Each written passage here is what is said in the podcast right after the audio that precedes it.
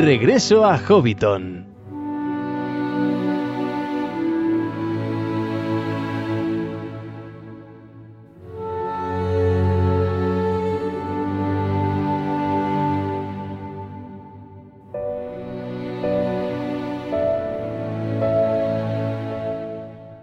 Saludos amigos hobbits y pueblos libres de la Tierra Media y bienvenidos a Regreso a Hobbiton, el podcast de la Sociedad Tolkien Española. Como veréis, hemos cambiado nuestra música de inicio. Ahora mismo no nos acompañan los Innerlands porque no estamos en nuestro bolsón cerrado, ni siquiera estamos en la comarca. Nos hemos mudado, estamos en Rivendell porque vamos a hablar de una de las razas más extraordinarias de la obra de Tolkien, de los elfos. Vamos a dedicar todo este programa a hablar de esta raza y por eso hemos querido cambiar toda la temática para que os imbuyáis en esta atmósfera y nos acompañéis para estudiar eh, el origen de los elfos, su lengua, cómo se comportan, eh, toda su historia e incluso ese gran misterio que son los medioelfos. El Eder, que de normal reside por aquí, pues también nos acompañará para hablar del origen de la lengua de los elfos. Será, creo que será bastante interesante y que os gustará mucho. Por supuesto, luego pasaremos a la sala de los cuentos, donde María José Rodríguez y Rafael Fortún nos deleitarán con una hermosísima lectura. También hablaremos de lo que pensaba Tolkien en sus cartas sobre esta raza y por supuesto no puede faltar la visita a la biblioteca de Hobbiton. Nos escabulliremos un momentito con nuestros piececillos descalzos casi sin hacer ruido para asomarnos a mirar los libros de los que nos hablará Balin como en todos los programas. No quiero entreteneros más porque aunque los elfos tienen todo el tiempo del mundo, pues nosotros no. Así que vamos a comenzar con este programa de regreso a Hobbiton planteando, por supuesto, el acertijo que resolveremos al final del mismo. Y como el programa va de elfos, pues evidentemente la pregunta, el acertijo también irá en este sentido. Y es el siguiente. ¿Cómo se llaman las tres razas de los elfos? Las tres razas principales. Y no estoy hablando porque sé que alguno que se haya leído, se haya empapado completamente y conozca de memoria el Silmarillion dirá enseguida, bueno, eh, están los elfos que emprendieron la marcha y a los que se llama Eldar y luego los que no emprendieron la marcha, que son los Avari. No, yo estoy hablando dentro de esos Eldar, cuáles son las tres casas más importantes o las tres razas más importantes. Y ya he dicho, esto es una pista, que son tres. Sé que la pregunta no es hiper sencilla, pero sí que os voy a decir que la respuesta lo es porque está en el Silmarillion casi, casi, casi nada más empezar. Así que espero que podáis resolverlo y en cualquier caso nos vemos al final del programa para daros la solución. Sin más dilación, empezamos ya con este programa de Regreso a Hobbiton dedicado a los elfos.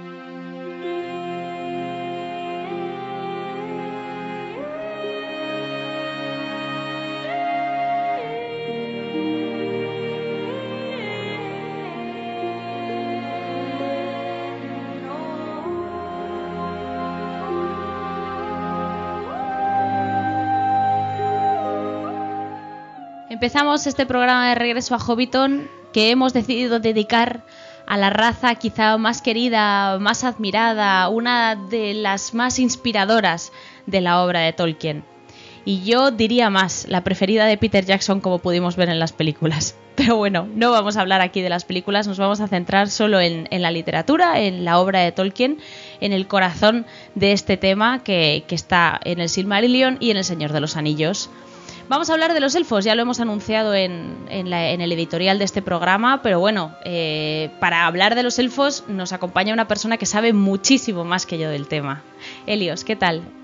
Hola, muy bien, encantado de estar aquí otra vez en Hobbiton. Pues sí, porque ya desde la temporada pasada no te escuchábamos y bueno, tengo que decir que tenemos otros planes para que vengas más adelante, así que nuestros oyentes pueden estar contentos. El, programa del Anillo Único en el que participaste tuvo muchísimo éxito y estoy segura de que este de los elfos también, porque es un tema que le gusta a casi todo el mundo.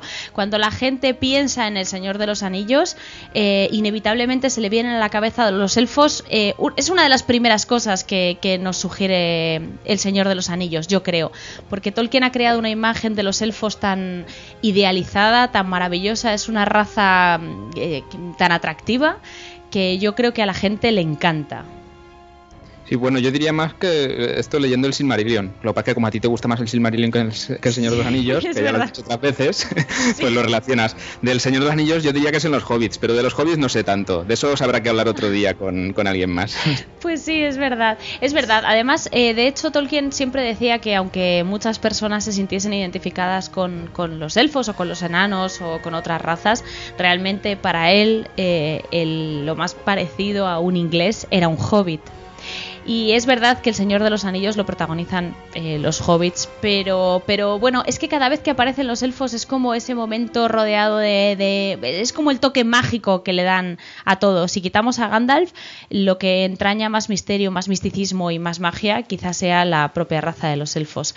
Pero bueno, vamos a hablar de, de ellos. De, lo primero, ¿qué es un elfo? Si no supiéramos absolutamente nada, eh, ¿cómo definiríamos a los elfos? ¿Cuál es su relación con la mitología, con los hombres, el nacimiento de la propia raza. Vamos a hablar un poquito del origen. Sí, pues bueno, los elfos, eh, estamos hablando de los elfos de Tolkien, porque claro, hay muchos otros elfos, pero si hablamos de los elfos de, Tolkien, yo creo que la forma eh, más sencilla de resumir lo que son sería decir que, así, de una forma más o menos metafórica, que son los hermanos mayores de, los hombres, ¿no? de los seres humanos, hombres y mujeres, vamos.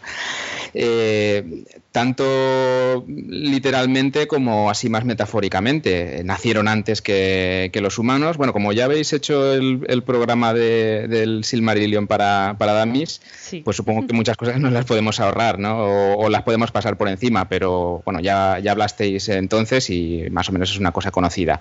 Eh, así como eh, primero salieron las estrellas, primero Barda creó las estrellas y después el Sol fue creado más tarde, pues ese es también en el orden en el que nacieron lo que se llamaban los hijos de Ilúvatar. Los primeros eran los elfos, que nacieron cuando Barda puso las estrellas e iluminó la, la noche que cubría la Tierra Media. Y de hecho también se les llama el pueblo de las estrellas. Y, de la misma manera, pues, pues no se sabe cuántos, si miles o decenas de miles de años más tarde, porque los tiempos no están, bueno, al menos yo no me los eh, controlo con mucha claridad, pues eh, surgieron los hombres. ¿Y cuál es la diferencia entre elfos y hombres? Pues que los elfos pues, son más guapos, eh, más habilidosos, más mágicos, más de todo. Y sobre todo, sobre todo, la mayor diferencia eh, o al menos lo que era más importante para Tolkien era eh, la relación con, la mortalidad. Los elfos, eh, pues por lo demás, salvo por lo que decía, de ser más guapos, más fuertes y más mágicos, en realidad son como hombres, tienen los mismos conflictos, las mismas bajezas, incluso peores, pero pues algo que era muy importante para Tolkien era que no morían, o al menos no era natural en ellos morir. Eh, quiero decir, pues se les podía matar, se podía morir de pena, pero en principio su vida eh, sería tan larga como era, eh, como sería la existencia del mundo. Y estaban mucho más unidos al, al, mundo que los hombres, que se supone que dentro de su mitología tienen aunque esto parece paradójico, deberían ser más espirituales, porque los hombres se mueren y cuando se mueren, pues van a las estancias de mandos y después irán a acompañar a Eru y Lúvatar, el padre de todo, el dios, eh, pues más allá de los confines del mundo, mientras que los elfos, pues si se mueren, pues eh, bueno, aquí, esto también es otra, otra historia de qué pasa con ellos, resucitan, cómo resucitan, podemos hablar de esto un poquito después si quieres, pero El, mensaje básico es este, ¿no? De que eran como hombres, pero más mágicos y, y bueno, e inmortales o tan longevos como el mundo, si no se quiere decir inmortales. Sí, eh, además es que parece que todo lo hacen extraordinariamente bien, por como los describe Tolkien siempre que, habla de cualquier cosa. Yo, sobre todo, eh, aquí eh, me estoy refiriendo al Silmarillion, que es donde más les, tiempo les dedica y donde más les describe. Eh, siempre que se habla de cualquier cosa, pues, pues es, que lo hemos dicho muchas veces, te hablan de, de, los maestros enanos, de lo bien que manejaban la piedra, de que hacían joyas maravillosas y eran los mejores en la Tierra Media, exceptuando a los elfos y los hobbits eran capaces de esconderse muy rápido y desaparecer y eran eh, pues eso eh, eran pues eso como muy mágicos los más de la Tierra Media a excepción de los elfos. Y los hombres eran valientes casi tan valientes como los elfos. O sea todo es eh, todo hay una comparación constante que no me extraña que sea la raza más querida y la más odiada, porque al final te pueden resultar incluso un poquito insoportables, de perfectos, de perfectísimos que son. No sé si te parece que... Mm, Sí, bueno, y una cosita más, perdona que, te interrumpa. Eh, también eh, en esta línea de los primeros o, los más de todo, eh, posiblemente lo que más significativo era para Tolkien era que fueron los que inventaron el lenguaje. De hecho, el nombre que les da, los Quendi, literalmente significa los que hablan con palabras, más o menos, y, se dice pues que todas las lenguas, salvo posiblemente la de los enanos, que fue inspirada por, por Aule, el que los creó, pues eh, derivan de los elfos. Y, los elfos tienen una relación con, el lenguaje también muy peculiar, que Tolkien en sus años más tardío, cuando, cuando ya dejó de escribir novelas y, se supone que tenía que terminar el Silmarillion, pero lo único que hacía era divagar y escribir cosas que no llegaban a ningún sitio, mm, muchos de los textos eh, pues eh, hablaban sobre el lenguaje de los elfos, y de cómo lo creaban, etcétera, porque para él esto era algo muy importante y, esto, en su mitología eran ellos el principio del, lenguaje, que es muy significativo siendo Tolkien como era, claro. Claro, eh, siendo Tolkien filólogo, pues lo del lenguaje es una cosa fundamental.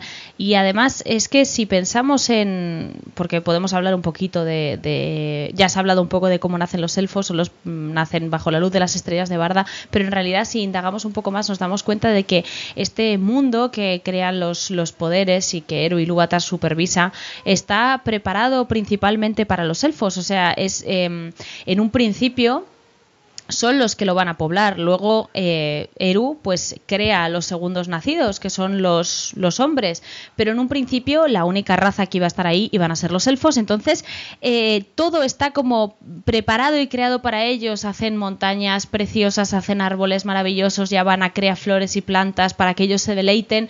Em, y es, es curioso porque eh, bueno, enseguida Melkor intenta corromperles, por supuesto. Incluso los Valar envían a Orome para que, para que pueda eh, ir a buscarles y llevarles a Valinor. Esa es una cosa que siempre me ha dejado muy confusa, porque crean, un, crean la Tierra Media para ellos, pero luego realmente parece que donde quieren que estén es en Valinor. O sea, si, si los elfos hubiesen obedecido la voluntad de los Valar, no habrían estado en la Tierra Media, se habrían ido todos a Valinor y se, se habrían quedado allí siempre, quedando la Tierra Media a disposición completa de los hombres. Entonces esto es una cosa que siempre me ha llamado la atención y me ha parecido muy rara, porque si no fuera porque los elfos eh, actuando con total libertad, que es la que les da Eru cuando les crea, porque Eru les crea libres, ¿no?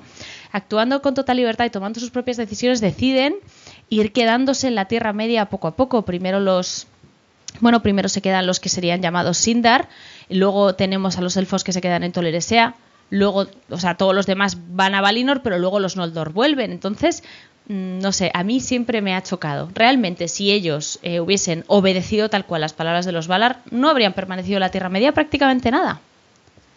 Ya, eh, lo que pasa es que aquí, en este punto, a mí los Valar siempre me han dado mucha rabia, salvo Ulmo, que, era el que un poco se, salía de, de, lo que hacían los demás, eh, porque posiblemente eso sería lo que hubieran hecho los elfos obedeciendo a los Valar, pero no tengo tan claro que ahí los Valar obrasen como tenían que haber obrado. Porque a mí me parecen un poquito pusilánimes los Valar. Con, perdón, eh, espero que no me caiga ningún rayo ni nada. Ningún águila vaya sobre tu cabeza. eso es.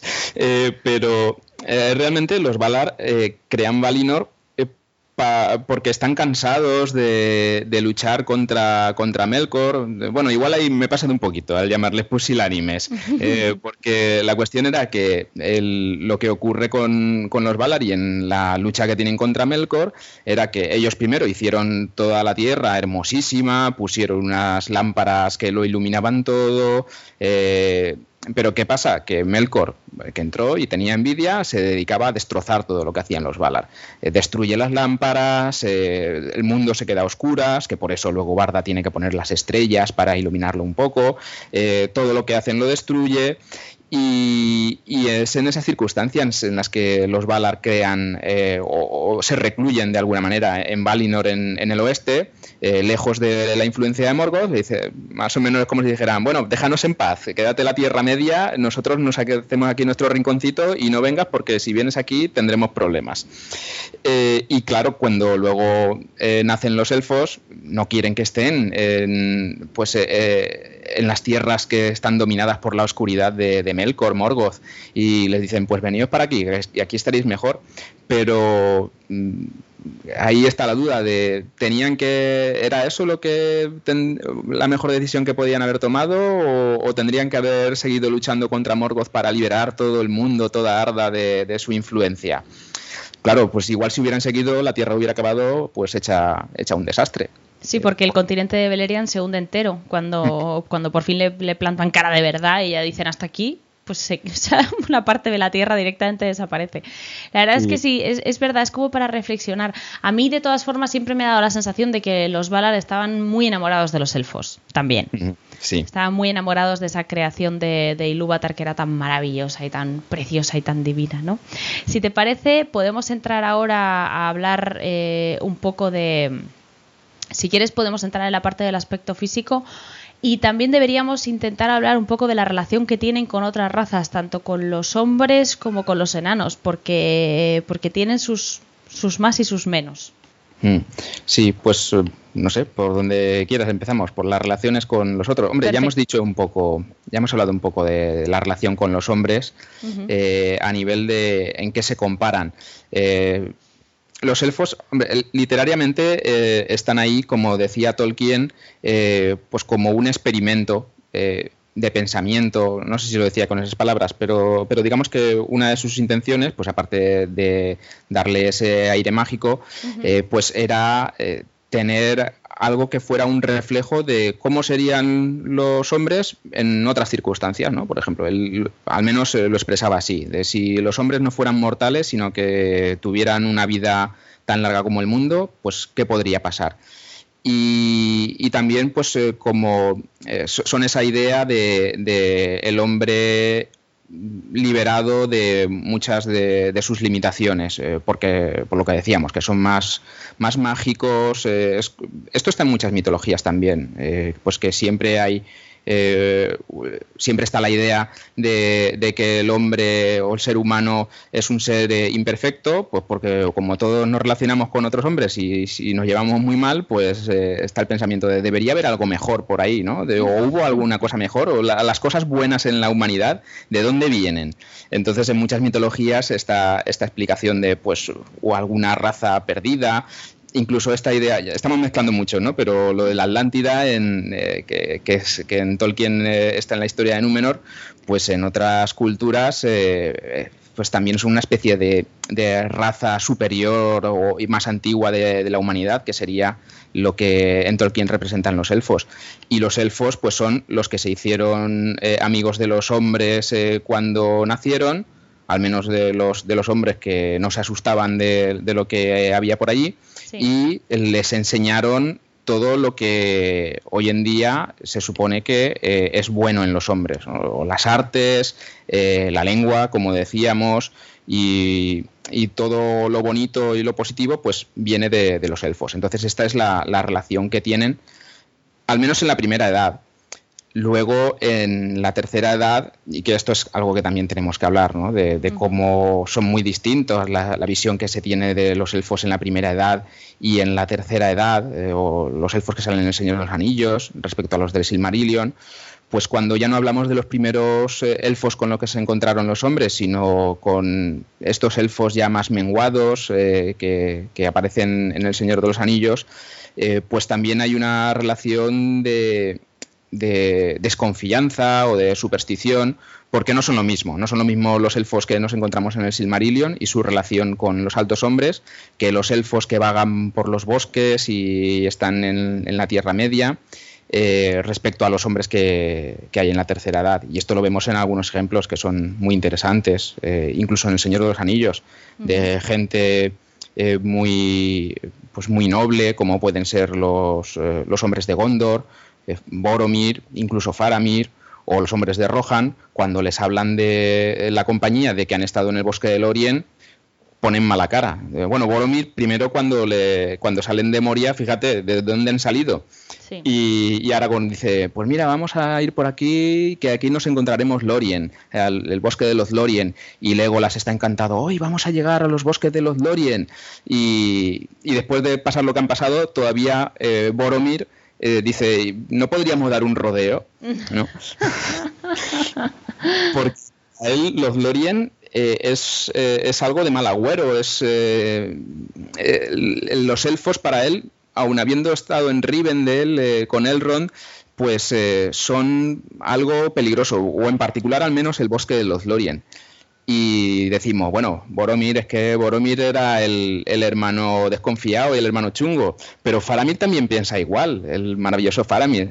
Eh, escuché hace poco el, podcast de, las dos torres donde de, hablabais de, de Faramir tal como está representado en las películas, que no es lo que aparece en los libros. En los libros, Faramir es un personaje mucho más sereno, más noble, eh, más amigo de, Gandalf y, más sabio, y aún así, fíjate cómo son las cosas, que en, el libro cuando se encuentra con Frodo, eh, pues eh, le pregunta por Boromir y, cuando se entera de que, eran compañeros, dice, pues oye, ¿tú qué sabes de cómo murió? Porque le cuenta Faramir que cuando encontró la barca en la que estaba muerto su hermano, le llamó mucho la atención el, cinturón de, no me acuerdo de qué era, de flores que, llevaba que le habían dado en Lorien. Y él dice, no encontré el cuerno, pero encontré algo muy extraño. Y Frodo le dice, sí, sí, este, este es el cinturón que le dio la dama del bosque de Lorien cuando pasamos. Y entonces a Faramir se le dicen los pelos de pensar que habían estado en los Lorien. Y, voy a buscar la, cita porque, eh, porque es, muy significativo. Eh, un momentito. Sí, sí, claro entre lo, cuando, cuando Faramir, eh, bueno, cuando Frodo le, dice que, que, habían estado en Lorien, eh, lo que le dice Faramir eh, es, habéis pasado por las tierras ocultas, pero no habéis entendido el poder que hay allí, parece. Si los hombres tienen tratos con la dueña de la magia que habita en el bosque de oro, cosas extrañas han, de han por cierto de acontecerles, pues se dice que es peligroso para un mortal salir al mundo de ese sol, y pocos de los que allí fueron en días lejanos volvieron como eran. Boromir, oh Boromir, ¿qué te dijo la dama que no muere? ¿Qué vio? ¿Qué despertó en tu corazón? Eh, entonces, pues fijaos que, incluso un personaje como Faramir piense de estas maneras, eh, pues es muy, es muy significativo. Mucho porque además eh, se presupone en Faramir una cierta cultura, es amigo de Gandalf, ha estudiado, o sea, quiero decir, no es un brutote que nos encontremos por ahí, ¿no? De hecho, cuando, eh, cuando eso se lo oímos a Eomer, no igual, pero parecido, porque se expresa de otra manera, y de Eomer dices, bueno, vale, de, de Eomer todavía me lo puedo esperar, ¿no? Que es como más rudo, ¿no? Pero de Faramir te, te extraña. Y, bueno, y es por eso, porque al final hay eh, en la tercera edad los, los elfos, eh, por el desconocimiento que hay sobre ellos y la magia que les envuelve, generan hasta cierto tipo de, mm, pues no sé, como de temor o de desconfianza. Sí, esto es, además es el papel que juegan los elfos en la literatura tradicional. Eh, porque estamos hablando todo el rato de los elfos de Tolkien, pero claro, se llaman elfos pues porque había eh, Tolkien quiso de alguna manera recuperar eh, pues el concepto de los elfos más tradicional, más allá de los elfos de Papá Noel, que, son los que estamos acostumbrados a, a, ver cuando se habla de elfos fuera de la literatura de Tolkien. Y estos elfos tradicionales, pues eran algo de mal rollito, tradicionalmente. Bueno, antes de entrar en los elfos esos tradicionales, si te parece, vamos a comentar brevemente la relación que tienen los elfos con los enanos, que fue eh, complicada. Sí, sí, complicadita. Eh, sí, eh, en parte, pues sobre todo todo esto se debe al conflicto que tuvieron con, con aunque no sé si ya estaban predestinados a ello, porque los enanos los creó Aule antes de que nacieran los, los elfos, porque tenía tantas eh, ganas, lo que tú decías, estaban tan enamorados los, los Valar de los elfos, incluso de la idea de los elfos antes de que nacieran, que no se podían esperar. Entonces, eh, Aule, pues muy impaciente él, quiso hacer sus propios muñecos como elfos y darles vida y, bueno, ahí está la historia, una historia muy bonita que aparece en uno de los primeros capítulos del Silmarillion, en la que, pues, eh, digamos que esto era una especie de herejía, ¿no? De cómo uno de los Valar iba a crear vida, eh, cuando el creador de, la vida se supone que era el que está por encima de los Valar y más allá del mundo, Eru Ilúvatar. Entonces, eh, pues eh, Ilúvatar pues, le echó la bronca y él se vio en la circunstancia de tener que destruirlos, pero Ilúvatar se, se ha apeado de, él y de su creación y dijo, bueno, pues les daré vida, pero no nacerán hasta que nazcan mis propios hijos, refiriéndose a los elfos. Entonces, eh, los elfos, perdón, los enanos, son como una especie de, copia de, los elfos y, y pues quizá por eso de alguna manera estaban predestinados a, llevarse mal. Pero bueno, todo esto, el, principal conflicto surge de, uno de los, de una de, las historias del Silmarillion, eh, cuando si bien al principio pues estaban en alianza y, luchaban todos los pueblos libres, hombres, enanos, elfos contra, contra Morgoth en Beleriand, pues al final la codicia pues hizo de las suyas.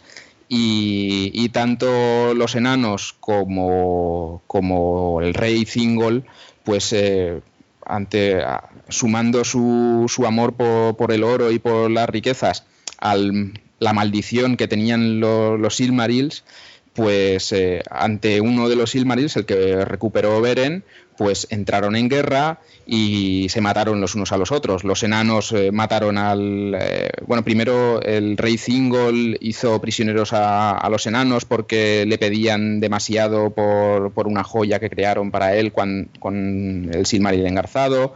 Los enanos mataron al rey Thingol, hubo matanzas de unos y otros y todo esto se prolongó este, este odio y esta guerra incluso hasta la tercera edad, cuando, cuando vemos en el Hobbit eh, que, los, eh, que los elfos del Bosque Negro capturan a los enanos y sin ser, sin ser malos, porque todos ellos eran buenos, pero se llevaban mal ¿no? Y, no, no, ceden el uno ante el otro. Y muchas de las cosas eh, que ocurren pues se deben a esta enemistad, que de alguna manera el, la excepción más notable es el, pues el, sentimiento que tiene Gimli ante, ante Galadriel y, de hecho Gimli se vuelve un defensor de los elfos y es una cosa muy muy excepcional.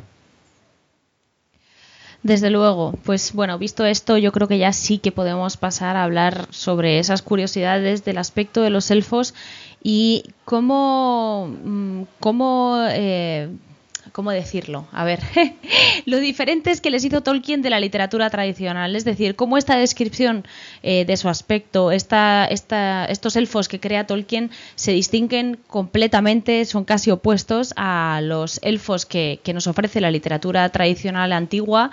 Y, cómo ha impactado de tal forma la descripción de Tolkien que ahora cuando la gente piensa en un elfo, siempre, siempre piensa en los elfos de Tolkien.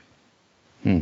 Al menos en, Bueno, yo no sé en inglés cómo será, porque la cuestión es que en español el elfo no es, un, no es una criatura muy propia de, de, nuestra cultura.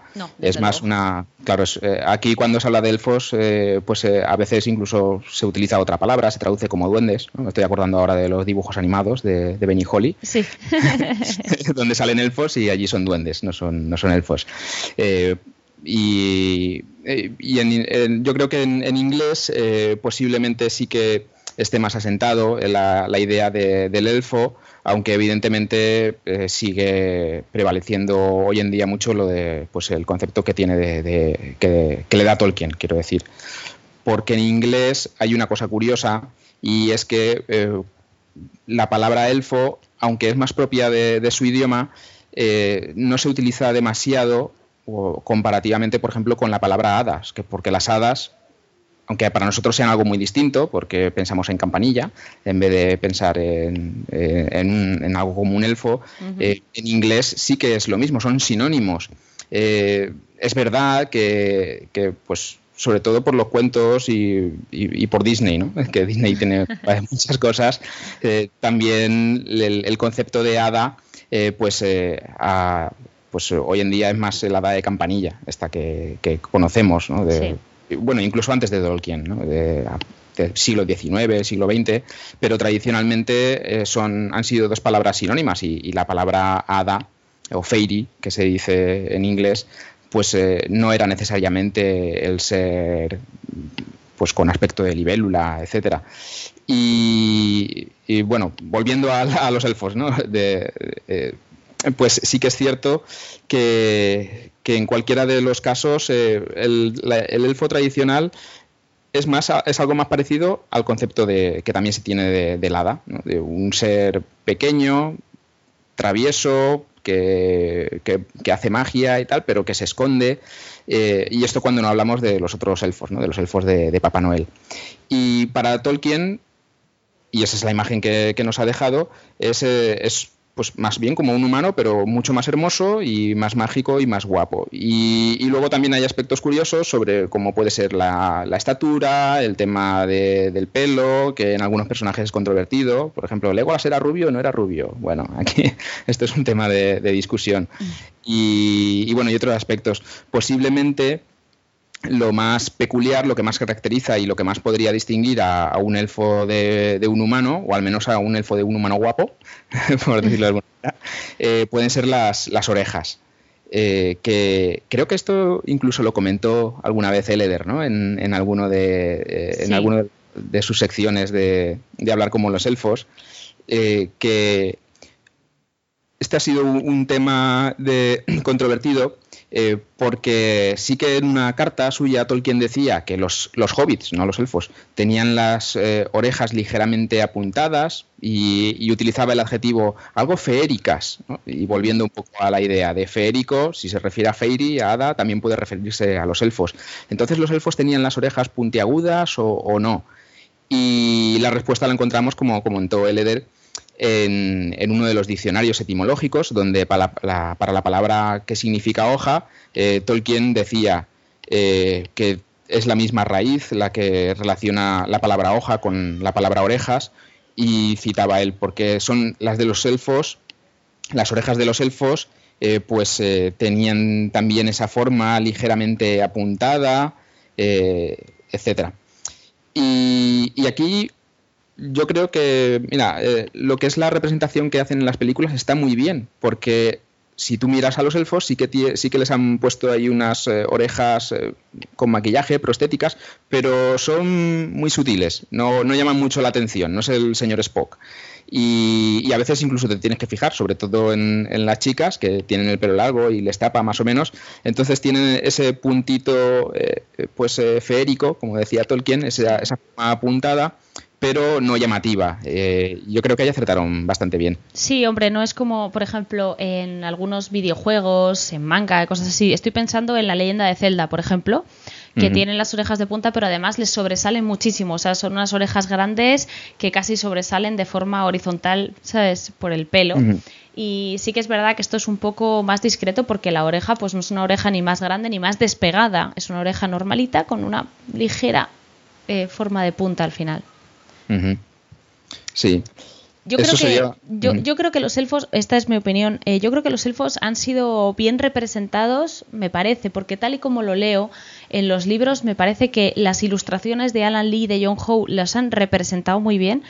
Eh, creo que han marcado una tendencia para que el resto de autores también los represente correctamente y creo que eso ha ayudado a que las películas también estuvieran bien plasmados. porque no hay que olvidar que las películas pues Alan Lee y John Howe estuvieron presentes en el proceso creativo y yo creo que eso ayudó a que la imagen que tenemos de los elfos en las películas y en las ilustraciones sea muy fiel a lo que podemos leer en los libros. Sí, sí, eh, yo estoy de acuerdo en eso. Eh, luego, otro aspecto así característico, pues, pues esto, son esos rasgos eh, de, guapetes, lampiños también. Esto, era, sí, este era un, esto también es, un aspecto curioso. en el, en ninguno de, las películas se ve ningún elfo con barba. Y bueno, esto también eh, tiene su explicación y es que eh, pues los elfos en principio no es que no tuvieran barba, pero era raro. En El Señor de los Anillos solo hay un, elfo del que se describe que tenga barba. También es cierto, hay que, decirlo, que Tolkien no solía ser muy explícito a la hora de, retratar a los personajes. Mm. Eh, si te fijas, tú puedes ir mirando los Señor de los Anillos y te puedes imaginar que la cara de cualquier personaje puede ser como a ti te guste, porque no, no la suele describir mucho. A veces sí que se, se hace referencia a los cabellos que se mueven, muchas veces incluso los gestos eh, los expresa como movimientos del cabello o en el caso de, Gandalf, que sí que sabemos que Gandalf tiene barba, pues de la barba, ¿no? se le erizaban los pelos de las cejas o la barba le hacía no sé qué, no sé cuántos, eh, pero bueno, no suele ser muy explícito. Eh, de todas formas, fuera de esto, pues en ningún sitio habla de, elfos con barba, salvo de uno, salvo de Kirdan, al final, el que está en los puertos grises, que creo que en las películas no sale, ¿no? No, sale nada de los puertos grises que yo no, No, no, no, no. Eh, pues eh, este elfo eh, era el elfo más viejo que había en la Tierra Media, uno de los primeros nacidos, y que guardaba los puertos, y sí que se habla de que tenía una larga, una larga barba. y sin embargo, luego también hay otra, otra información que puede ser como contradictoria eh, porque en, otro texto, este no era, este no salía en, El Señor de los Anillos, eh, es un texto que, escribió más tarde, pero eh, hacía referencia a una cosa que, sí que dice Legolas en, un punto del Señor de los Anillos, y es que cuando están en, Gondor y vienen pues los refuerzos de, otras partes de, Gondor a Minas Tirith, uno de, los capitanes eh, importantes es el príncipe de Dolamroth, el príncipe Imrahil, del cual Legolas eh, advertía que tenía como sangre élfica. Y en este texto posterior, Tolkien dice que uno de los rasgos que caracterizaba eh, a este príncipe y en el que se le veía era que, no tenía, que tenía un aspecto lampiño, porque no tener barba era una característica de los elfos. Y entonces Aquí viene. Entonces, ¿cómo es que Kirdan tenía barba? Eh, bueno, pues eh, esto en, otro, en otro texto, en otra de las servilletas, eh, que, sí. pues sí que lo explica, que, normalmente los elfos no es que no tuvieran ninguno barba, sino que hasta que no tenían, no, no, explícita cuántos años, porque vete tú a saber lo que son edades para, para, los, para los elfos, pero hasta que no tenían eh, muchísimos años, un número indeterminado, eh, no tenían barba. Y, lo habla eh, en referencia a otro personaje, otro de los elfos, que sí que sabemos que tenía barba, que era el, suegro de Feanor, el padre de, Miriel, la, que se caracterizaba porque le salió barba muy joven, además de que era pelirrojo. Porque espera, espera, un momento, un momento. ¿El padre de quién? ¿El padre de Miriel, la madre de Feanor? Eh, ah, sí, sí. Pues a ver, tengo que, tengo que mirar. O sea, Miriel era la madre de Feanor, eh, entonces. La madre, pues sí, sería el abuelo, el abuelo. Ah, vale, vale, vale. Es que me he hecho. Durante un segundo he dudado porque además digo, no, yo creo que Feanor se casó con Nerdanel, la sabia, a la que no hizo ni caso. Pero bueno, vale. vale. O sea que fue el abuelo de Feanor, el que tenía barba. Sí, o el abuelo, déjame que lo mire porque, porque no me. A ver. El padre de, Nerdan, el, padre, el padre. Ah, vale, o sea que sí que era el suegro de Feanor, sí. Era el suegro, me he equivocado de nombre. Nada, nada. Pues eso, eh, entonces eh, pues era otro, otro rasgo, otro rasgo pues así característico de no tener barba. Y, Entonces, eh, Tolkien especifica que, o sea, bueno, especifica, explica que a partir de cierta edad los elfos podían tener barba. Sí. la edad que, fuera para ellos, la edad está como ya de que te salga pelo, ¿no? en la cara. Sí, sí. Mira, ahora que estaba buscando quién era, eh, lo he encontrado. Decía, eh, los elfos no tenían barba hasta que entraban en su tercer ciclo de vida. Dios mío. ¿Cuánto dura un ciclo de vida? Bueno, pues ahí ya lo vamos a imaginar porque yo no he encontrado en ningún sitio que era un ciclo de vida para, un elfo. Me encanta. Yo, em, de todas formas, creo que que, bueno, esto es mi teoría, es, es absurdo, ¿no? Pero en la época de Tolkien, eh, los hombres mm, iban, eh, cuando iban aseados iban bien afeitaditos. Mm. O sea, bien, y, un hombre con barba, por ejemplo, lo que se hace ahora de, bueno, no me afeito, no, no tener barba, porque ahora también se lleva la barba, pero no me refiero a lo de tener barba, me refiero a lo de no me afeito en tres días, y, voy así por la vida, que lo hace mucha gente ahora, eh, eso antes se consideraba ir completamente desaseado en la época de Tolkien y sin embargo la gente que iba bien aseada pues iba siempre muy afeitada. Entonces yo creo que ya es como el punto que culmina con la perfección de los elfos. Ni siquiera tienen barba, o sea, van siempre con ese aspecto limpio, aseado. También es muy juvenil lo de, lo de no tener la barba, o sea, al final la barba te te hace parecer más mayor, ¿no? Entonces, como los elfos es como que, que según explicó Eleder una vez, eh, envejecen, pero se quedan como en una cómoda franja de 30 a 30 y pico, y ese es el aspecto físico que, que suelen mantener siempre. Entonces, yo creo que también la falta de barba se relaciona un poco con la juventud y con eso de no envejecer.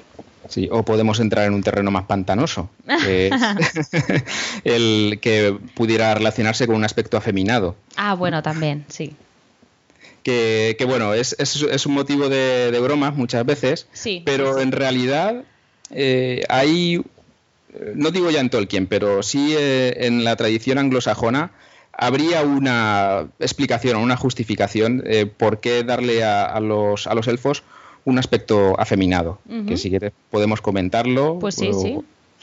Pues mira, esto eh, tampoco sé hasta qué punto se sabía en, la época de Tolkien, porque esto lo leí yo en, un libro eh, pues, eh, de, un corte bastante, filológico que se publicó hace poco, en el que estudiaban, se estudia a los elfos en la Inglaterra anglosajona que era precisamente una de las cosas que, Tolkien hubiera, o al menos entendemos que, quería hacer eh, cuando hizo, cuando escribió todas sus leyendas, y posiblemente también era algo que quería representar con sus elfos, cómo podrían haber sido los elfos en, la, Inglaterra anglosajona, en, esas leyendas.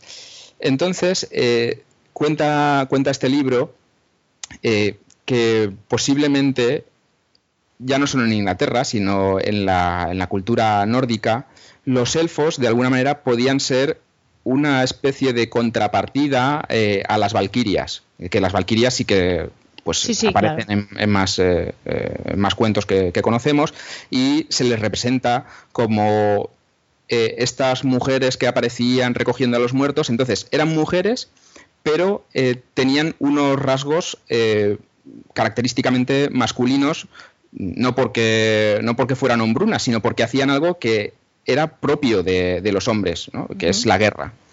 Entonces, eh, pues comenta que, por cierto, un montón de indicios, que no, hace falta que entremos en, detalles en esto, pues eh, parece que los elfos podrían ser en esta Inglaterra anglosajona o en esta cultura nórdica o germánica, eh, pues el, espejo, la otra cara de, las valquirias. Y que ese ese toque o, ese papel femenino que tenían eh, estaba relacionado precisamente con la magia, porque la magia, para los pueblos nórdicos, era algo femenino, no era algo masculino. Eh, todo lo que tiene que ver con, la adivinación, con eh, hacer magia, con de, todo tipo, era algo reservado a las mujeres.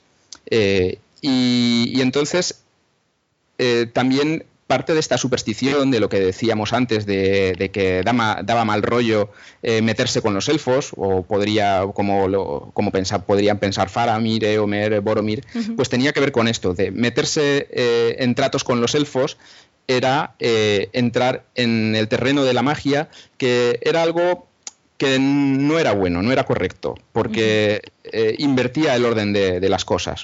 Eh, y entonces, eh, pues en, este estudio que se hace sobre los elfos anglosajones, se establece esta relación entre la magia, los elfos, eh, lo que está mal hacer porque no es lo correcto eh, y, algo que no era propio de, los hombres, ¿no? como, la magia. Entonces, eh, pues también esto dentro de este estudio se relaciona con, el hecho de que las palabras que, hay para elfo en anglosajón eh, están también muy relacionadas con las dos cosas, con la magia y con la belleza. Entonces, de alguna manera, esta belleza de, los elfos en la Inglaterra anglosajona, eh, pues eh, sería natural relacionarlo con una belleza femenina, afeminada, sin querer decir esto que los elfos fueran afeminados, sino que tenían esta relación. Esta belleza, sí. Un poco, a mí siempre me han parecido un poco andróginos. Eh, eso que como que, tienen en ellos eh, son, bueno, las chicas no, evidentemente las chicas son femeninas y ya está, pero que los hombres dentro de, de esa, mm, dentro de su belleza y dentro de que sean elfos de, género masculino, pues tenían esa belleza un poco andrógina, un poco femenina, porque al final, o sea, al final eh, los rasgos, mm, los rasgos un poco quizá dulcificados, ¿no? que puede tener un hombre. A ver, los hombres de la Tierra Media para mí siempre han sido hombres, eh, pues como eh, en una época medieval, o sea, más bien rudos, más bien brutos, con unas facciones muchas veces marcadas, con la barba, con y sin embargo los elfos, pues parece que tienen esas facciones un poco más dulcificadas que efectivamente podríamos decir eh, femeninas o feminizadas, pero sí, no sé si existe esa palabra feminizadas, da igual, olvidémoslo, más femeninas. pero bueno, eh, sí que es verdad que esto también los distingue muchísimo de, de, los elfos de la literatura tradicional, o por lo menos de lo que, de lo que yo recuerdo como elfos de la literatura tradicional, porque eh, si bien es verdad que en España eso no existe, o sea, los elfos mm, como tal en España no se han usado nunca en, la, en los cuentos tradicionales, sí que se ha hablado de hadas, pero no de elfos. Eh, ahora, cuando, cuando pienso en elfos yo, siempre lo relaciono con los elfos de Papá Noel. Y esos nunca he pensado en ellos como algo femenino en absoluto, sino más bien, eh, pues todo lo, o sea, es que todo lo contrario en elfo de Tolkien, bajitos, con barba, con las orejas muy llamativas, de punta, pero muy, muy llamativas, eh, y más bien, pues eso, como duendecillos, ¿no? Como gnomos. Sí, en vez de algo hermoso, es eh, algo pues que puede ser gracioso, ¿no? Sí, sí, justo. Eh, depende de cómo estén representados, también son feos, tienen así unos rasgos eh, ridículos o exagerados, con eh, o las orejas o los ojos muy grandes, o algo que desde luego hermoso no es. puede ser divertido o feo, según, según cómo lo representen. De hecho, de hecho, J.K. Rowling los representa feos. O sea, eh, J.K. Rowling, que, que, también, o sea, que es la escritora, la autora de Harry Potter, de la saga de Harry Potter y que también es muy famosa a nivel mundial, eh, ha, elegido describir a los elfos de esta forma un poco más, más cercana a la, a la, literatura tradicional. También es verdad que no tenía ninguna gracia copiar a Tolkien, ¿no? Porque eh, los elfos de, de, Harry Potter tienen otro propósito distinto al de los elfos de Tolkien y no tenían por qué parecerse en absoluto físicamente, pero sí que vuelve un poco a esos seres bajitos, con las orejas muy puntiagudas, Betes, De hecho, los de, uno de los personajes, Dobby, el más famoso de los elfos domésticos de, Harry Potter, pues dice que tiene los ojos como dos pelotas de tenis, o sea, súper saltones y súper enormes. Y, en las películas, que está también muy bien representado, muy fiel a, lo que son los libros, pues es feo, muy feo. Sí, como los, los, elfos estos que te encuentras en el mercadito medieval, ¿no? que sí, sí, sí, sí, Justo, perdona, que te he interrumpido. No, no, era, era esto. Sí, eh, esto eh, también de alguna manera en los elfos tradicionales no está muy claro dónde empieza lo que sería un elfo y, u, otras criaturas y dónde acaba y dónde empiezan otras criaturas mitológicas como pudiéramos hablar de gnomos, de, enanos, no los enanos, no los Naugrim de Tolkien, sino los enanitos, eh, los gnomos y tal, ¿no? Sí. porque de esto hubo, claro, al final como son todos seres fantásticos y muy mágicos y además en las historias tradicionalmente son algo que no se ve, que es elusivo y se, escapa, cuando intentas eh, buscarlo se esconde en el bosque, eh, pues el aspecto no estaba muy claro y, como no son algo real, sino que son algo inventado, pues dónde empieza un gnomo y dónde acaba un, elfo, ¿no? Entonces eh, al final se tienden a mezclar todas estas ideas. Sí, sí, sí. De todas formas, como ya he dicho antes, em, la, obra de Tolkien ha tenido tanto impacto en, nuestra sociedad que si tú ahora mismo pones elfos en Google, lo primero que te sale es una imagen de Galadriel. Y de hecho, eh, la primera entrada es, por lo menos a mí, la primera entrada que me sale es elfo Wikipedia, para mm. describir a los elfos de la mitología nórdica y germánica. La segunda ya es elfos, paréntesis, Tolkien. Mm. Tiene su propio apartado, pero todas las imágenes que salen son de ese tipo de elfos como los que describe Tolkien. Algunas son de las pelis del Señor de los Anillos, otras son ilustraciones del Señor de los Anillos, otras son de otros juegos eh, de, ordenador, del World of Warcraft y de videojuegos así, pero todos los que salen, las primeras imágenes que sale, son de este tipo de, con este tipo de aspecto físico, con las orejas de punta, eh, lampiños, muy bellos, altos, muchos de ellos con aspecto guerrero, con armadura, ta, ta, ta, en los bosques y todo eso, vamos, que es que ha tenido una repercusión brutal. El elfo que describe Tolkien, la raza élfica que describe Tolkien es tan maravillosa, ha cautivado tanto al público que, es lo que nos viene a la cabeza ahora automáticamente cuando oímos la palabra elfo. Sí, de hecho te, voy a comentar una anécdota al respecto. Que hace un tiempo eh, estuve, estuve curioseando en, internet, en, webs de, eh, sobre inglés, porque como ahora todo está en Internet, puedes buscar hasta eh, las veces que aparece la palabra elfo o cualquier otra en el corpus en inglés. Hay ciertas webs donde puedes buscarlo. Y, me puse a buscar eh, precisamente investigando sobre esta relación entre el concepto de elfo y el concepto de hada, cuántas veces aparecía la palabra elf y fairy eh, y derivados en formas en plural, adjetivos, etcétera, eh, en el corpus inglés. Entonces, pues hay algunas páginas web donde puedes buscarlo, donde pues eh, los estudiantes o, los profesores de universidad se dedican a, catalogar todo lo que aparece escrito en, libros, en revistas, etcétera y me hice una composición de la frecuencia de estas palabras en los últimos 10 años. En los últimos 10 años estoy hablando ya de los últimos 15 porque esto lo hice hace unos 5 años así. Y era muy curioso eh, ver cómo normalmente la cantidad de veces que aparece la palabra fairy eh, es más o menos el doble de, las veces que, aparecía la palabra elf, eh, salvo en dos momentos en particular. Pues, y esto, pues viéndolo en, rangos de un par, dos o tres años, había dos picos en las que la frecuencia de veces que aparece la palabra elf en el, en el corpus inglés incluso superaba, o sea, no, no, solo que subiera y alcanzara la de Fairy, sino que superaba eh, la frecuencia con la que aparecía la palabra Fairy y fue una alrededor de 1992, que es cuando se celebró el centenario del, nacimiento de Tolkien, y alrededor de 2001-2003, que es cuando salieron las películas. ¿no? Entonces esto es muy, representativo de, cómo influye el, de cómo han influido, eh, en este caso, teniendo en cuenta esos dos, dos eventos, eh, pues Tolkien en, eh, en, la concepción que se tiene sobre los elfos, etcétera, ¿no? Claro. Qué chulo, pues no lo sabía. Mira qué curioso. Gracias por compartirlo, me ha encantado. sí. Y, bueno, esto también pues lo podemos relacionar eh, con, muchas cosas. Justo hablabas de, la página de Wikipedia donde aparecen los, elfos nórdicos, que es la, primera referencia.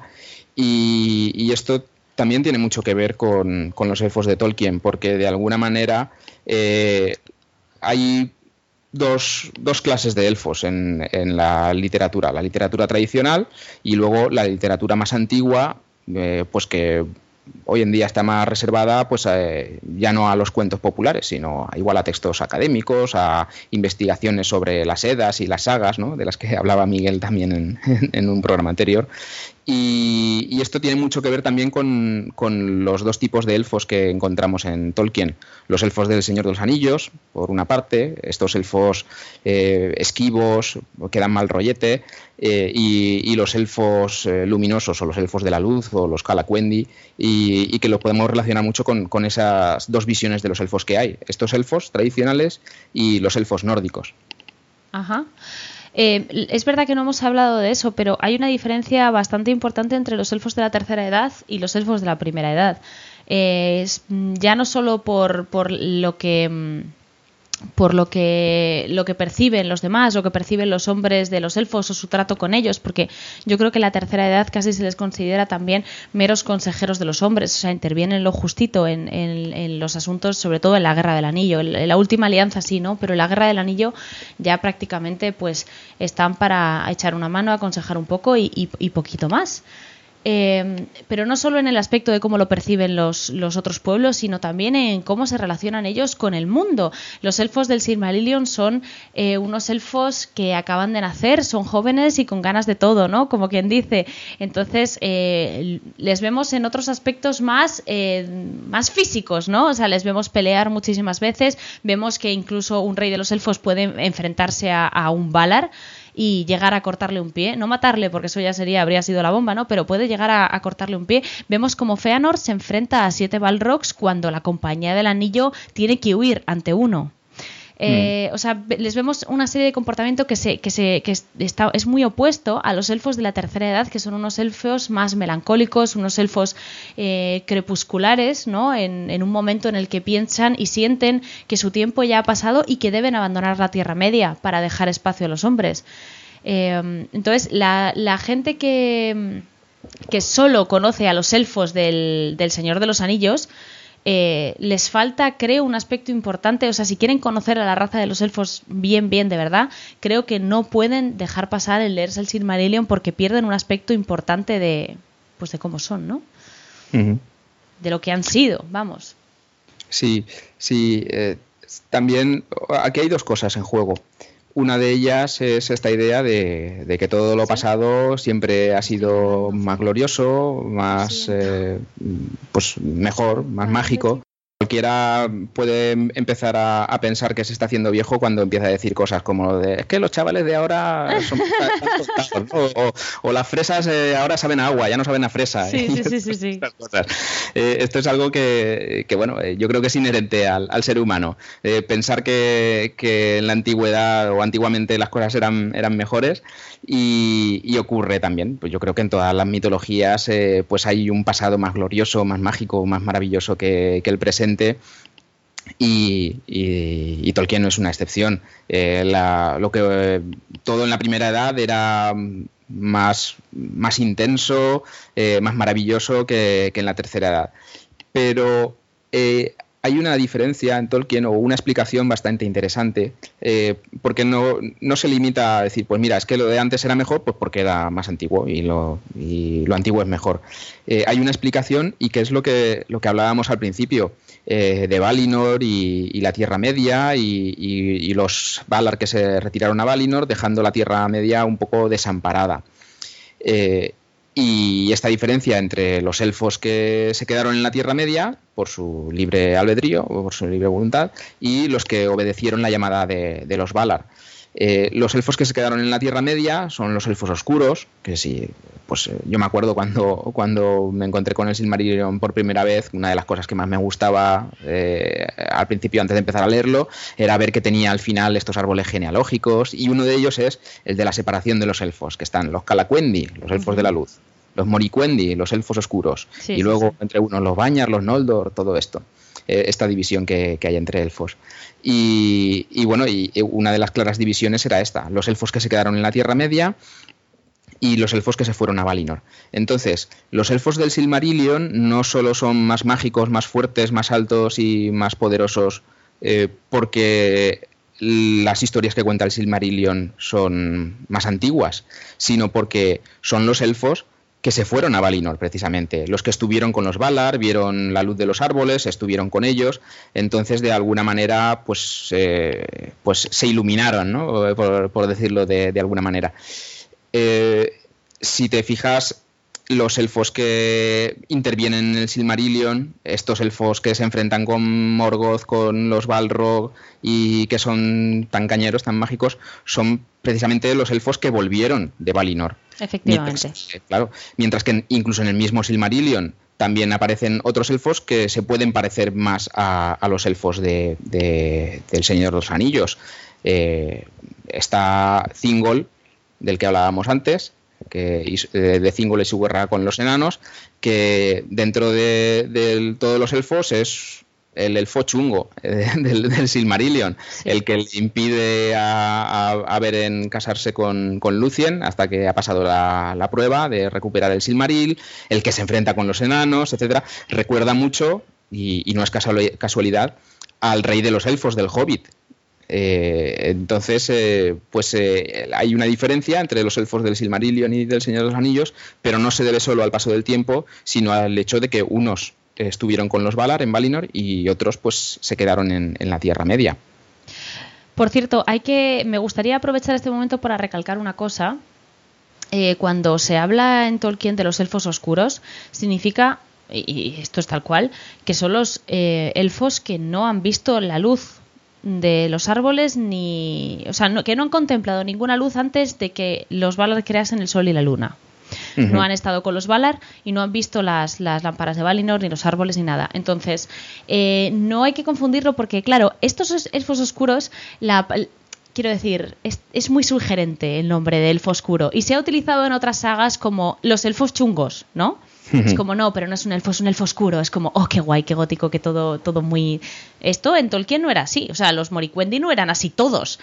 Eh, por ejemplo, pues eh, fue especialmente problemático porque eh, era un petardo. Y luego también tenemos a Eol, que fue al que realmente se, a, ese sí que se le, se le llama el elfo oscuro. Es el único de Tolkien al que se le llama el elfo oscuro como si fuera un título y no como mm. si fuera lo que le ha sucedido, que es que no ha contemplado la luz de Valinor. Eh, son los dos únicos personajes que son un poco más más chungos, porque Feanor incluso con sus cosas pues hace cosas buenas, ¿no? Estos son, son más malos, como quien dice, pero no todos los elfos oscuros son así, porque es que yo creo que también se creó una tendencia, ¿no? Y, me acuerdo de otras, pues no sé si es, no creo que fuera en la Dragonlance, pero yo creo que en Reinos Olvidados sí que, se, que son otras sagas de literatura así más mm, pues, chunguilla, diría yo, sí que se habla mucho de los elfos oscuros y te dicen, no, pero quiero decir, es que Tolkien también tenía elfos oscuros. No, ojo, ojo. Moricuendi no es los elfos oscuros que hemos visto en otros productos derivados eh, que han cogido la idea de aquí. Los elfos oscuros de Tolkien eh, son los que no han visto la luz y si queréis referiros a un elfo o dos oscuros chungos, chungos, chungos, pues Thingol y Eol, pero fuera de ahí nada más. y, aún Así, sí, y aún así, por ejemplo, Thingol eh, a majestuosidad sería difícil ganarle. Antes estábamos hablando del aspecto, una cosa que no hemos comentado era el tema de la estatura, que es eh, algo curioso. Eh, los, elfos en principio y los humanos pues serían de, de, estatura semejantes, pero sabemos que Tolkien también jugaba con la estatura también como, como, un elemento que representa la majestuosidad de, de, los personajes. Entonces los numenoreanos eran más altos que los hombres de la Tierra Media. ¿Por qué? Pues porque eran más majestuosos, más poderosos, etcétera. Y los elfos también los altos elfos, que se llaman altos elfos, eh, ahí alto se utiliza no como los, eh, los, que tienen más altura, sino pues eh, los más gloriosos o los, o los más excelentes que estuvieron en Valinor. Pero también había una correspondencia y se dice en algunos sitios que los, los elfos que estuvieron en Valinor, los que venían de, de las tierras imprecederas, imprecederas perdón, también eran más altos en estatura. Y Thingol, hablando de él, eh, hay un detalle curioso en, un sitio eh, que dice que, aun siendo uno de los elfos oscuros, era más alto que el más alto de todos los hijos de la Tierra Media, lo cual ya iba a ser muy alto porque eh, de Elendil el Alto, que también tiene este título, sí que hay un texto donde eh, Tolkien da su estatura, la da en pies, creo, pero si la trasladamos a metros son 2 metros 40, con lo cual la estatura que debía tener Thingol sería... Yo, me imagino que cuando Thingol le dijo a Beren que, que Nanai de casarse con su hija, pues se lo debió tomar en serio, porque...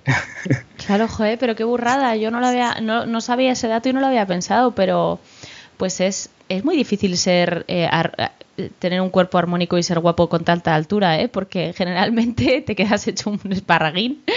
Pero bueno, qué fuerte. Eh, de todas formas, ah, por cierto, me gustaría también eh, hablar aquí un poco brevemente de los elfos del Hobbit que me parecen como una cosa rara que no tiene nada que ver con lo que vemos en El Señor de los Anillos ni en el Silmarillion.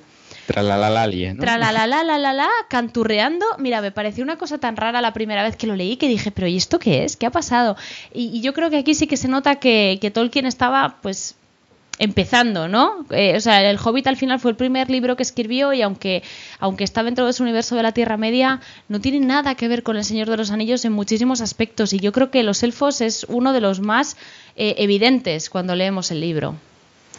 Sí, hombre, el, el, Silmarillion estaba ya muy desarrollado cuando se puso con el Hobbit, pero el Hobbit eh, es que al principio no iba a ser claro, una era de la Tierra Media. Era un cuento infantil, entonces pues era otra cosa. Yo creo que aquí era una parodia. Sí, yo creo que aquí esos elfos sí que se parecen un poco más a los elfos de los cuentos. más, a, más a las hadas, ¿no? Con sus... Pero es que yo, claro, cada vez que salían canturreando y burlándose de... y yo decía, Dios mío, ¿qué es esto? Y hay que tener esto en cuenta porque sí, sí, son muy diferentes.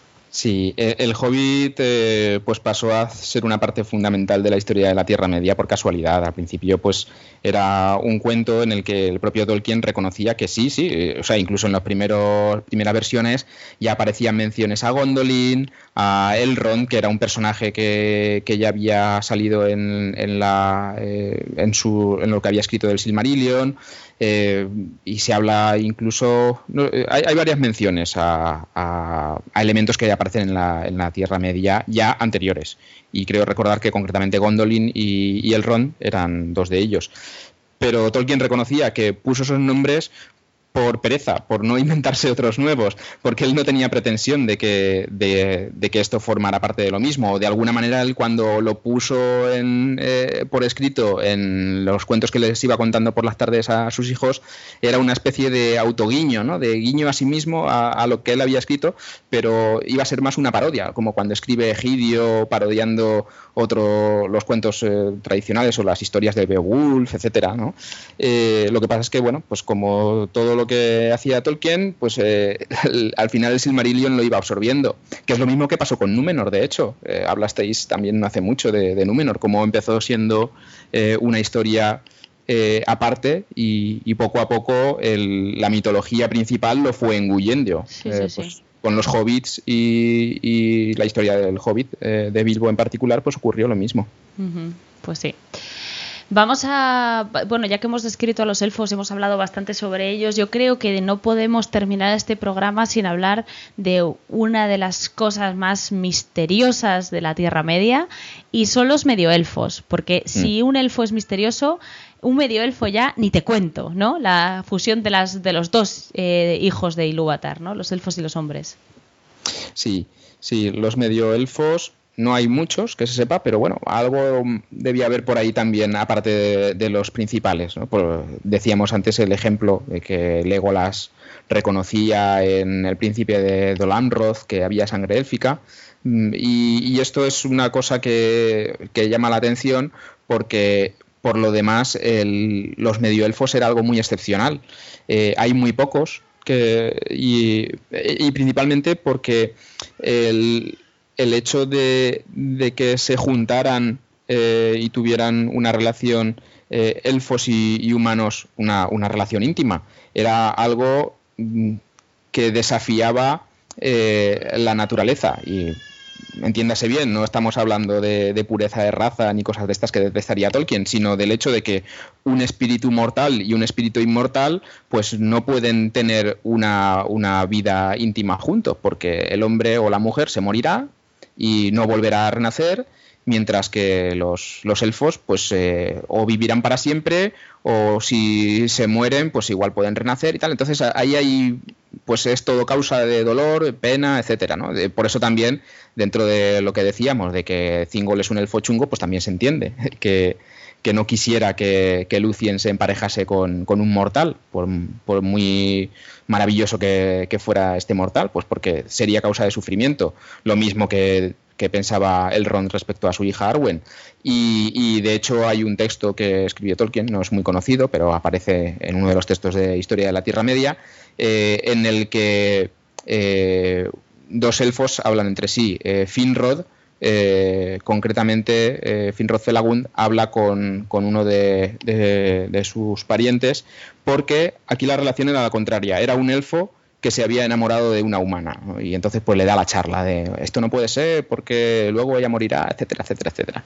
Entonces, ¿qué pasa? Que las relaciones, este tipo de relaciones entre, entre elfos eh, y humanos, pues era algo muy excepcional, algo que normalmente no, no, se daría, pero sí que se da. Y se dan pues unas pocas de ellas. Conocemos el caso de, Aragorn y, Arwen, que es el que sale en El Señor de los Anillos, pero que de alguna manera esto lo que hace es simplemente renovar una especie de dinastía de, de medio elfos, porque Elrond, el padre de Arwen, a su vez también era un medio elfo, y todo esto desciende de lo mismo, del primer, de la primera pareja que fueron Beren y Lucien. Eh, aunque aquí puede ser, aquí igual no sería exacto hablar de una pareja de medio elfos porque lo eran mientras mientras eh, eh, mientras estaban antes de que muriera Beren, quiero decir, pero una vez se, se, murió Beren y luego resucitaron, resucitaron como humanos, entonces igual ya no eran medio elfos, pero aún así hay otros, porque eh, Turgon también se casa con, con Idril y Arendil eh, también se casa con una elfa. Entonces hay una serie de, matrimonios entre elfos y humanos o entre medio elfos y humanos eh, que además todos pertenecen al mismo linaje. Si te miras los árboles genealógicos del Silmarillion, todos ellos se juntan en eh, los, estos matrimonios de la primera edad y confluyen en el matrimonio de Earendil y Elwin, que son los padres de Elrond, que todos conocemos, del Señor de los Anillos, y Elros, que fue el primer rey de Númenor. Y, de alguna manera, como decía, al final el matrimonio entre, entre Aragorn y Arwen cierra el círculo porque Aragorn, muy, muy, muchas, muchas, muchas, muchas generaciones después, también es el último descendiente de, Elros. Y, bueno, de esto eh, el problema es, bueno, ¿y cuál es el destino de estos eh, medio elfos? ¿Son mortales como, como los hombres o son eh, inmortales o indefinidamente longevos como, los elfos? Entonces, esto es un tema de, debate eh, porque eh, no está muy claro. Los de la primera edad no se puede saber lo que pasó porque se murieron todos al final en la, guerra.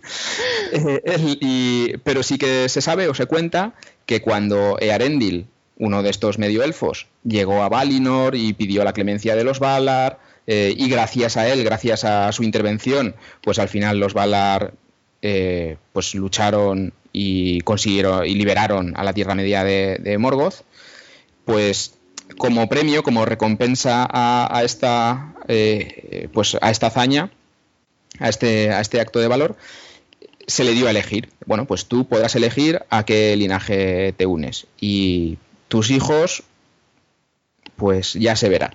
Y la conclusión final parece ser que de entre los medio elfos, al menos de este linaje de medios elfos, eh, los que elegían ser humanos, pues humanos se quedaban y su destino quedaba atado al destino de los humanos, que, mueren y luego pues al final irán con Nero y Lúvatar, etcétera, como decíamos.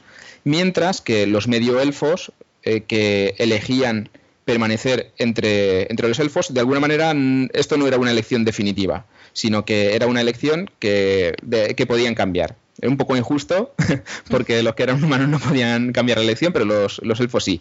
Y así, eh, por ejemplo, Arwen elige al final, eh, creo que, lo elige, eh, unirse al destino de, de los humanos.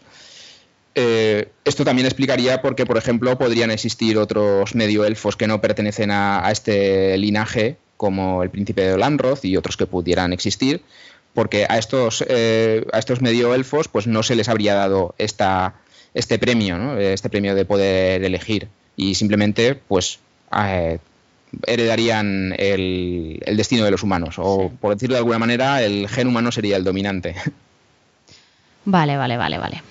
Esa realmente es la mayor duda con los medioelfos, porque al final, eh, bueno, eh, lo más curioso es que puedan elegir. Que puedan elegir es lo más curioso de todo, porque no se entiende biológicamente que de repente tú decidas que tu parte humana ya no pinta nada en tu cuerpo y que entonces vas a poder vivir eternamente. O sea, esta es una, esta es una, es una parte de Tolkien en la que la mística se funde con la biología y tenemos que aceptar las cosas tal cual son. Sí, yo creo que tiene más sentido si lo interpretas como algo que era exclusivo de, los descendientes de Arendil. ¿no? O al menos eh, no está claro porque Tolkien no fue muy explícito en esto. Esto está escrito en las servilletas que, comentamos a veces. Eh, pero de alguna manera, como decía, eh, los eh, elfos anteriores a Arendil se murieron todos, todos sus, sus progenitores, con lo cual ahí, bueno, sí, habría la cuestión de la elección relevante respecto a qué pasa cuando se mueren, pero como eso no se cuenta en las historias, pues da igual. Y, entonces los, los, únicos casos en los que se da esta elección es en Earendil, lo sabemos, y luego en sus descendientes directos. Y podemos quedarnos tranquilos pensando, bueno, bueno, esto es muy raro, pero es exclusivo de, estos, eh, de estos medio elfos que descienden de, de Arendil. Pues sí. Muy bien, pues yo creo que con esto ya hemos hablado de todo, prácticamente todo lo que tiene que hablarse sobre los elfos. No creo que nos hayamos dejado nada. Podríamos haber entrado un poco en, eh, pues yo qué sé, en cómo, cómo viven, cómo son sus construcciones eh, arquitectónicamente hablando o qué comen y parte de su gastronomía. Pero bueno, no creo que venga al caso. Me parece que lo más interesante de los elfos ya se ha comentado aquí. Eh, sí que te voy a pedir, antes de terminar, que me des tu opinión. Eh, elfos a favor o en contra. ¿A ti te gustan o te resultan irritantes porque son perfectos?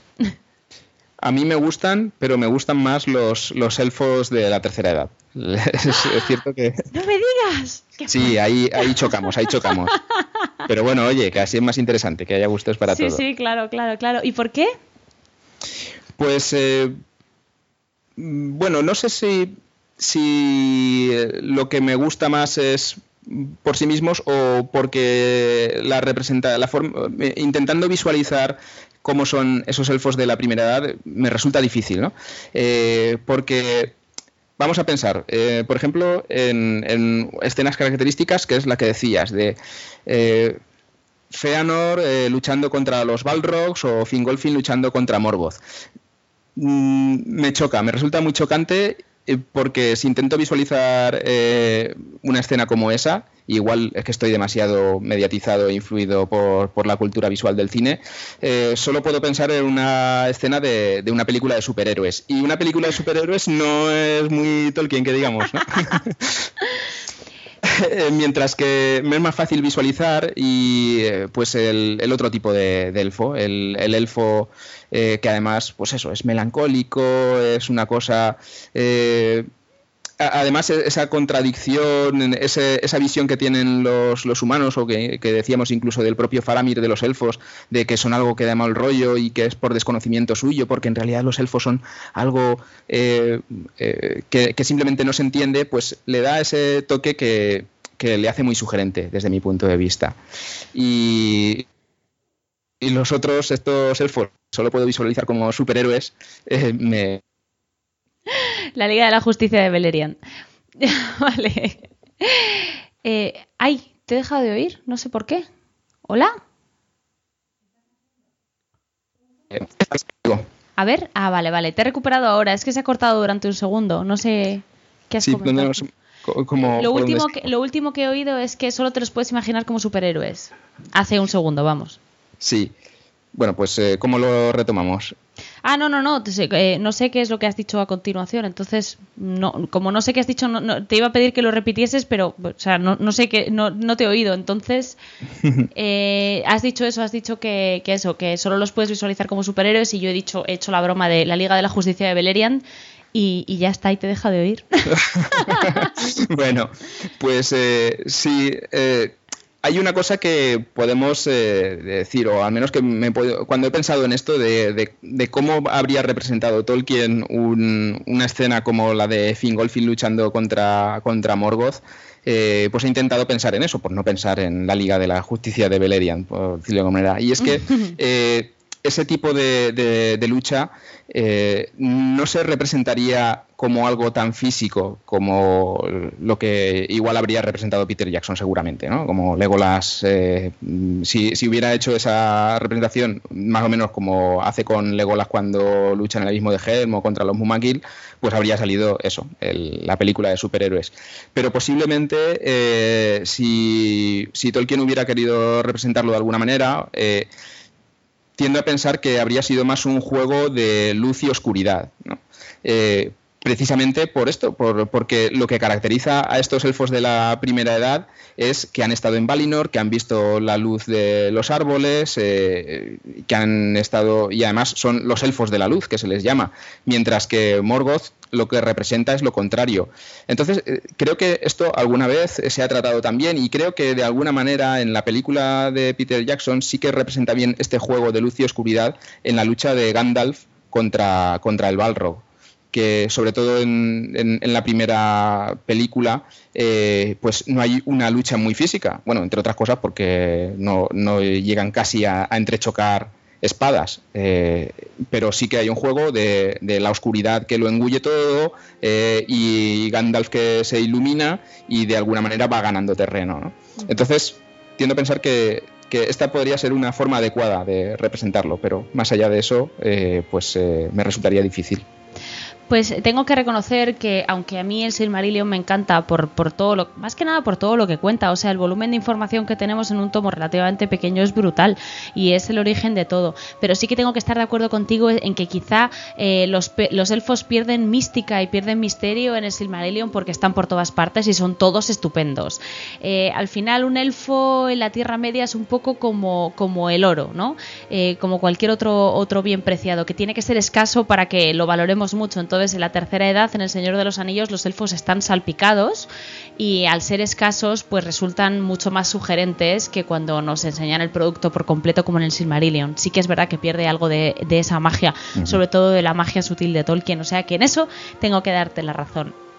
Sí, y mira, pues si quieres, eh, si estamos concluyendo, eh, podemos ya concluirlo con una cita que esto lo cierra vamos, de rechupete. Fenomenal. Eh, que es eh, una cita en la que Tolkien hablaba precisamente sobre, sobre los elfos y sobre esta relación entre los elfos y los humanos y la visión elfocéntrica del Silmarillion, pero que se contaba, cuando se vuelve interesante el Silmarillion, eh, es cuando intervienen las historias de las, tres grandes historias, la historia de Beren y Lucien, la historia de Turin y la historia de, Turgon en, la caída de Gondolin, en la que los protagonistas son precisamente los humanos que entran en contacto con los elfos. Y decía Tolkien eh, que esto es así porque no podemos escribir historias sobre los elfos a los que no conocemos desde dentro, y si lo intentamos, sencillamente convertiremos a los elfos en hombres.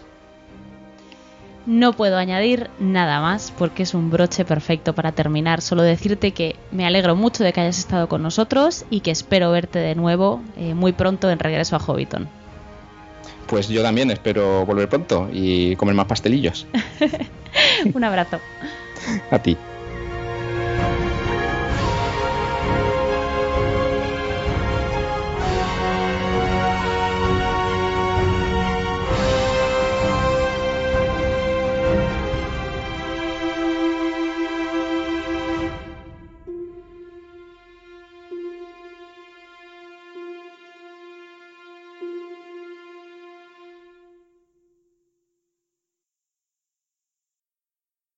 El en sí la lumen mentilmo.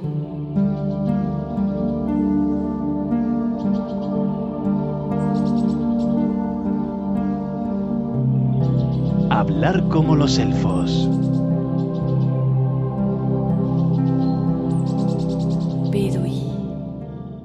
Continuamos en regreso a Hobbiton, pero en Rivendell, porque ya hemos dicho que este podcast está dedicado a los elfos y quién mejor para hablarnos de la lengua élfica como lleva todas las temporadas haciendo que nuestro profesor de siempre. Hola Eleder, bienvenido. Ay, ya Miriel, muy buenas. Bueno, esta vez estamos en tu casa porque llevamos todo el tiempo hablando de elfos, o sea que realmente aquí estás en tu salsa. bueno, bueno. me parece correcto. Bien, eh, hemos hablado de elfos, hemos hablado de que fueron los primeros en crear un lenguaje, pero tú nos vas a hablar del origen de ese lenguaje, de dónde viene el élfico. Sí, efectivamente, vamos a hablar de dónde viene el élfico, pero en un plano distinto. Mm, porque se podría hablar, efectivamente, como, como ya mm, se ha comentado, pues de las lagunas de cui vienen, de los elfos mirando al, a, las estrellas, bla, bla, bla, ¿no? Pero el élfico también viene de otro sitio. Viene de la imaginación de un señor llamado Tolkien, Eh, y esta imaginación, claro, no viene de la nada. Muchas veces se, se alaba, ¿no? Esta imaginación de Tolkien y cómo fue capaz de crear mundos y lenguas enteras a partir de la nada. Pero claro, sabemos que esta es una exageración, porque ninguna persona crea nada a partir de, de la nada. Todo el mundo crea a partir de las cosas que conoce, etcétera. Por eso, de hecho, Tolkien prefería usar no el término crear, sino subcrear, ¿no? Subcreación. Eso es. Entonces, pues las personas toman los conocimientos que poseen y, bueno, los elaboran, los evolucionan, los modifican, crean una cosa nueva, pero partiendo de algo. Y Tolkien, mm, con la mitología también, pero con las lenguas hizo también esto mismo. Y, entonces, pues muchos de los fenómenos que hemos ido viendo a lo largo de estos años y que, nos han parecido tan curiosos, tan simpáticos, etcétera, que aparecen en, las lenguas élficas, pues los podemos rastrear de lenguas existentes en nuestro plano de, realidad, en la saga realidad, digamos. Y, de hecho, mmm, quizás hay quien se sorprenda que se pueden encontrar algunos de estos rasgos en lenguas que algún oyente puede descubrir muy cercanas a él. Así que vamos a empezar. Muy bien, pues nada, estamos aquí para escucharte.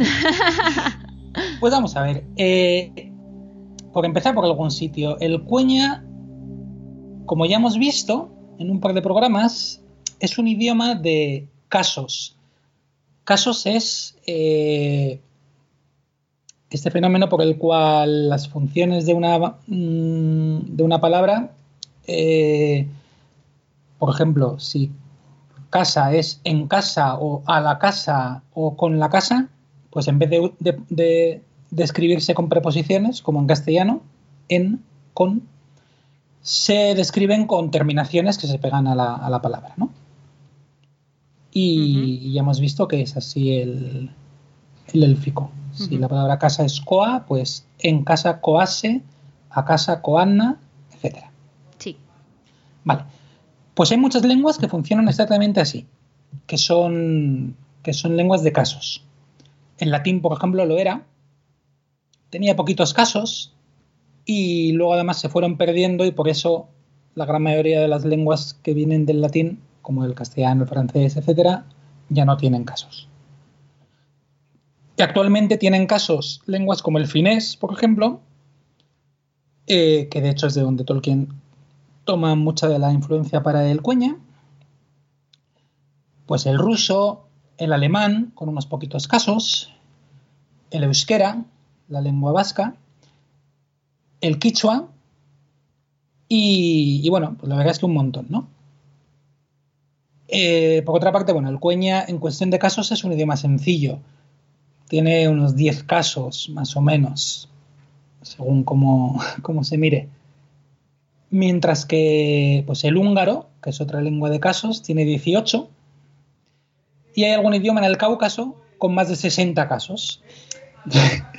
Entonces, bueno, pues dentro de lo que podía haber hecho Tolkien se, se contuvo bastante y se quedó solo en 10 casos.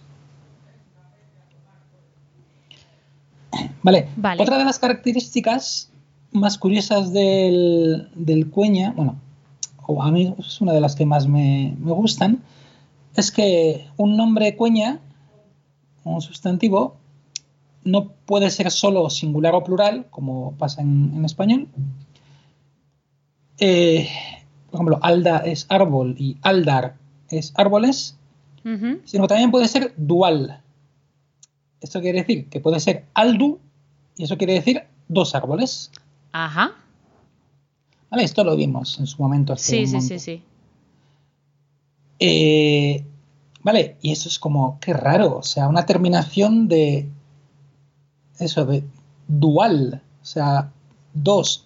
Se usaba sobre todo en, en el FICO para lo que se llaman los pares naturales, ¿no? Pues las cosas que de normal vienen de dos en dos.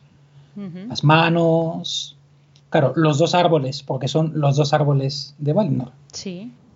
O sea, mm, normalmente no se usaría para dos árboles cualquiera.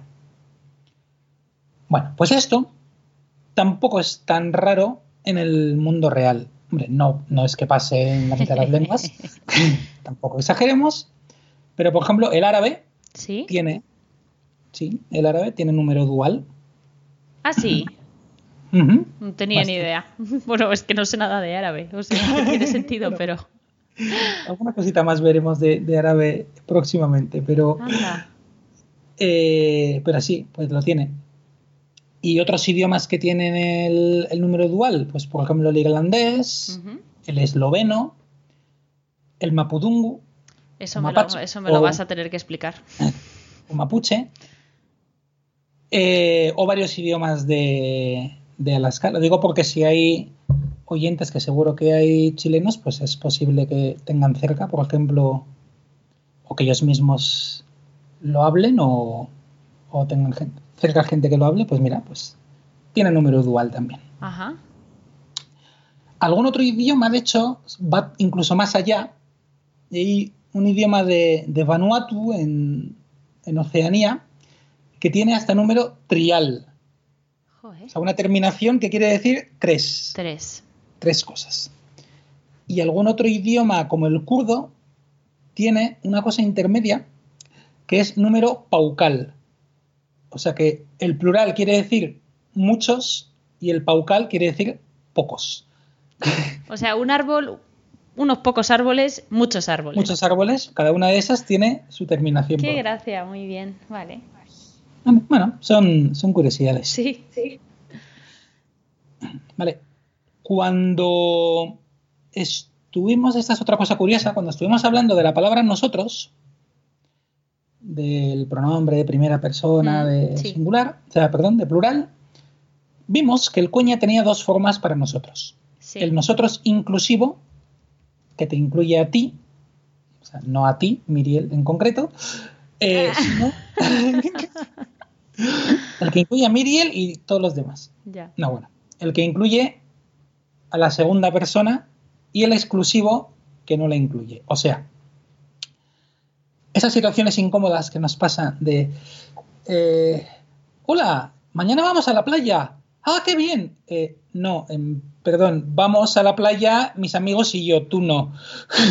O- claro, en castellano es, es siempre vamos, entonces no, claro, hay, hay- hay confusión.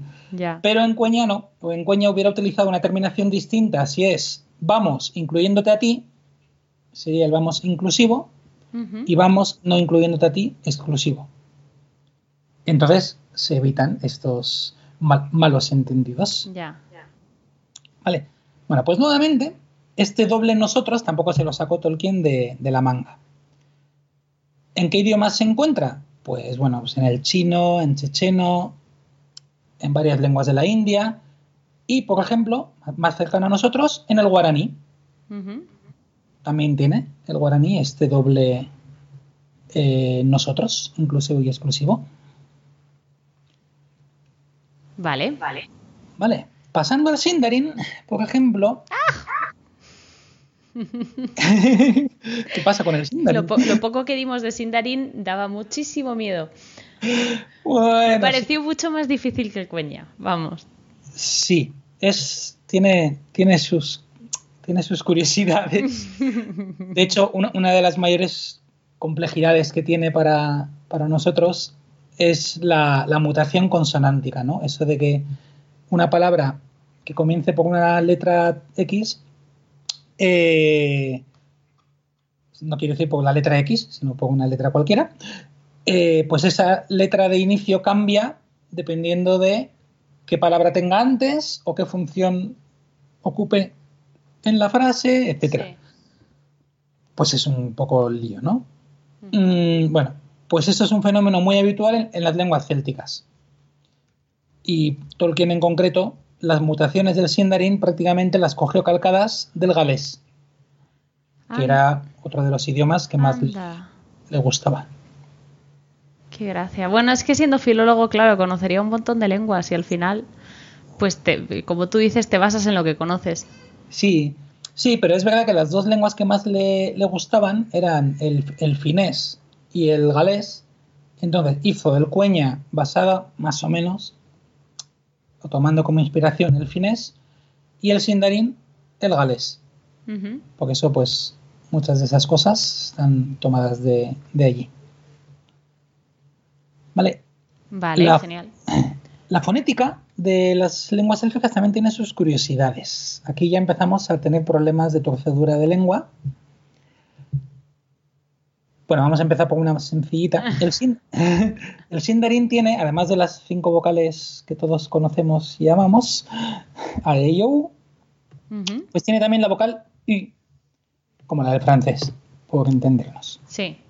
Por ejemplo, el plural de org, que es orco, es urg, orcos. Eh, lo que pasa es que en Sindarin se escribe con Y. Pero se, pronuncia U. Vale. Luego, eh, Tolkien en algún momento usó la letra ñ en palabras como escrito ñoldor para los ñoldor y te quedas como ¿qué es eso? El ñoldor. ñoldor. Ah, bueno, mm, y alguna más. Y dices, ¿esto qué es? Eh, bueno, pues es que Tolkien con la ñ, claro, existe en inglés y tal, que lo que quería describir no era la ñ, porque para eso usaba NY, sino una nasal velar. O sea, una especie de ng, con lo que Noldor, sí, con lo que Noldor sería más bien Noldor. Noldor, vale, sí. es horrible pronunciar esto.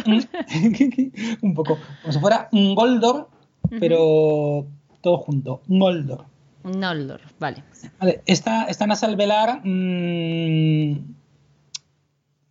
a veces, vamos, aparecen bastantes idiomas. A ver, el mismo castellano la tiene cuando se dice yunque.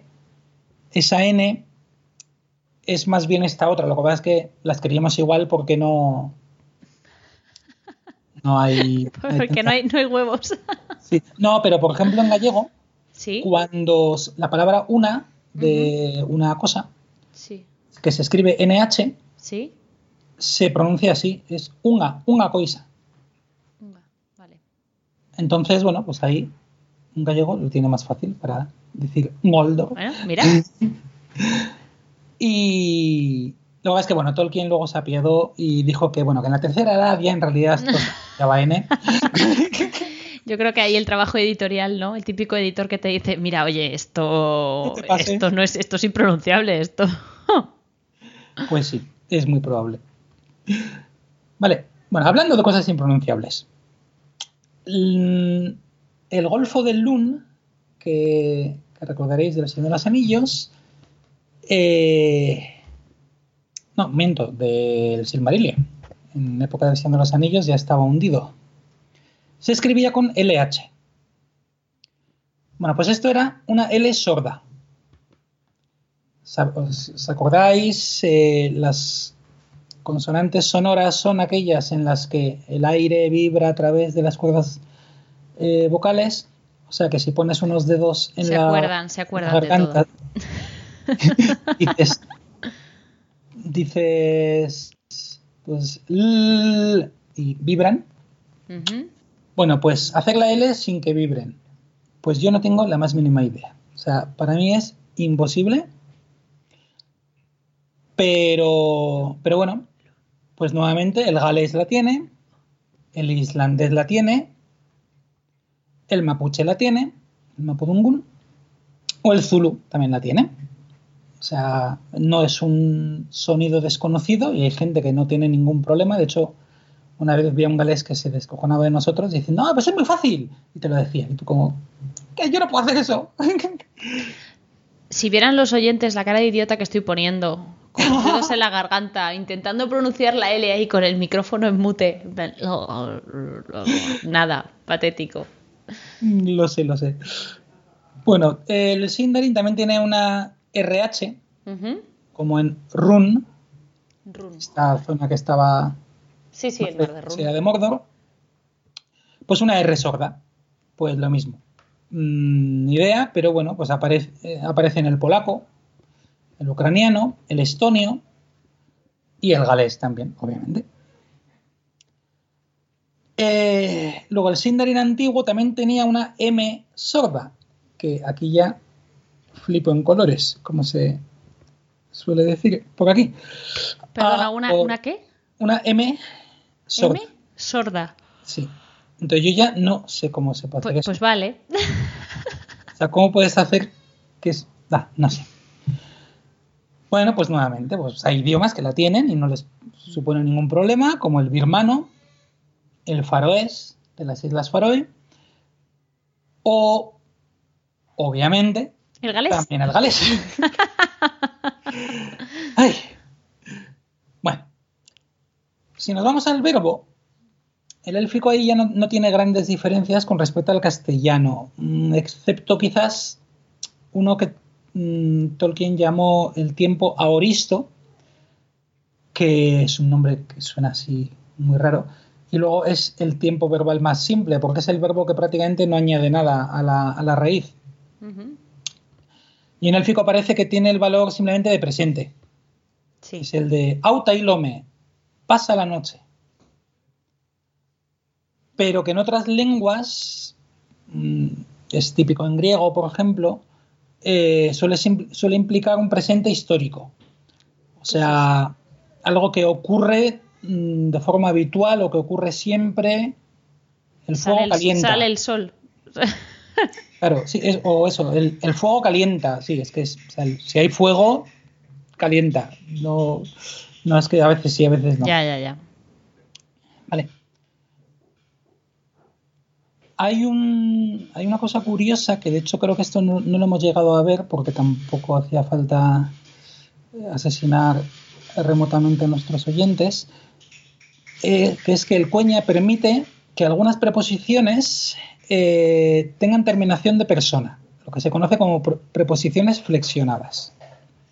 Preposiciones son eso, ¿no? Eh, de, con, entonces, preposiciones flexionadas. O sea, flexionar se flexionan los verbos, pero no las preposiciones. Mm, bueno, pues hay idiomas donde también se flexionan las preposiciones, como en hebreo, en árabe o en amárico, idioma de Etiopía. Y bueno, el castellano tiene un poquito, porque la preposición con, cuando es yo, no se dice con yo, se dice conmigo todo junto y contigo. Entonces, ahí está flexionando la preposición con. Bueno, pero es el único caso. Entonces, y fue además por una ra- razón un poco rara. Eh, pero bueno, el cueño lo tiene y algunos otros idiomas también. Vale, y, y bueno, y en este programa, bueno, pues como este programa iba de, de los elfos y tal, yo me quería centrar en el, en el élfico. Pero habría bastante cosas interesantes que decir sobre el idioma enano ¿Sí? y cómo su estructura general está tomada de las lenguas semíticas, como el árabe. Ah, bueno. Pero yo creo que si algún día, algún día podemos dedicarlo a, a hablar de este gran idioma enano, Claro, sí, del Husdul. Mm. Y, y entonces lo vemos ya con, con un poquito más de, de tiempo. Vale, muy bien. Muy bien, pues bueno, esto era, o sea, tampoco queríamos hacer un análisis exhaustivo, pero, pero bueno, pues yo creo que es, es curioso, ¿no? Pues descubrir eh, estas influencias y sí que tenemos que, de- que dejar claro de todos modos que descubrir esas influencias no quiere decir que, ah, pues vaya con Tolkien, ¿no? Si al final no hizo más que copiar unas cosas de aquí y de ahí, pues para eso, eh, no, claro. Es como decir, mm, descubres que varias de las leyendas del Silmarillion están tomadas de leyendas europeas y tal. Va, pues entonces el Silmarillion ya no vale para nada porque es todo copia. Ah, no. Claro, a ver, el tema este de la originalidad absoluta o la pureza absoluta y tal, mm, últimamente tiene como muy buena fama, pero es lo peor. O sea, llevamos, no sé, 10.000 años de literatura o lo que sea, oral o, escrita. Si lo que tú te has inventado ahora no tiene absolutamente ninguna influencia de nada y a nadie se le ha ocurrido algo parecido, probablemente es porque muy allá no será. No, eso es. si no está inventado será por algo. Si a nadie se le ha ocurrido y nadie lo ha tal, entonces precisamente lo que, lo que crea la cultura es la mezcla, es el mestizaje, es el tomar unas cosas de aquí, otras de allá, juntarlas, enriquecerlas, etcétera, y con esto obtener algo más, más interesante todavía y, dejarlo para que venga el siguiente, lo coja, lo adapte. Así es como se crea la cultura y así es como pues cada vez se, se, enriquece más. Y esto es lo que hizo Tolkien durante, durante toda su vida y es lo que además hace que su obra para nosotros sea cercana y hasta verosímil, si quieres, ¿no? Porque claro. la notamos natural porque está surge de la relación con otras cosas existentes. y, en el caso de las lenguas, pues es esto mismo. Y además, pues nos permite darnos cuenta de la riqueza lingüística no solo de estas lenguas de, la ficción de Tolkien, sino de las lenguas que muchas veces nos rodean eh, y de las que no nos damos cuenta de lo interesantes que, son hasta que las vemos reflejadas en algo como, como esto. O sea que también por, esa razón, pues muchas gracias al profesor. Y muchas gracias a ti, Eleder, por, por, descubrirnos estos secretos y hacernos darnos cuenta efectivamente de que hay lenguas maravillosas que nos rodean por el mundo. De todas formas, tú como lingüista, pues evidentemente lo, aprecias más que nadie. Pero bueno, muchas gracias por darnos esta clase, por transmitírnoslo y por compartir un día más con nosotros en, en Hobbiton, bueno, en este caso en Rivendell. Pues muchas gracias a vosotros. Nos vemos en la siguiente. Un abrazo, que los Valar te guarden. Hasta la próxima.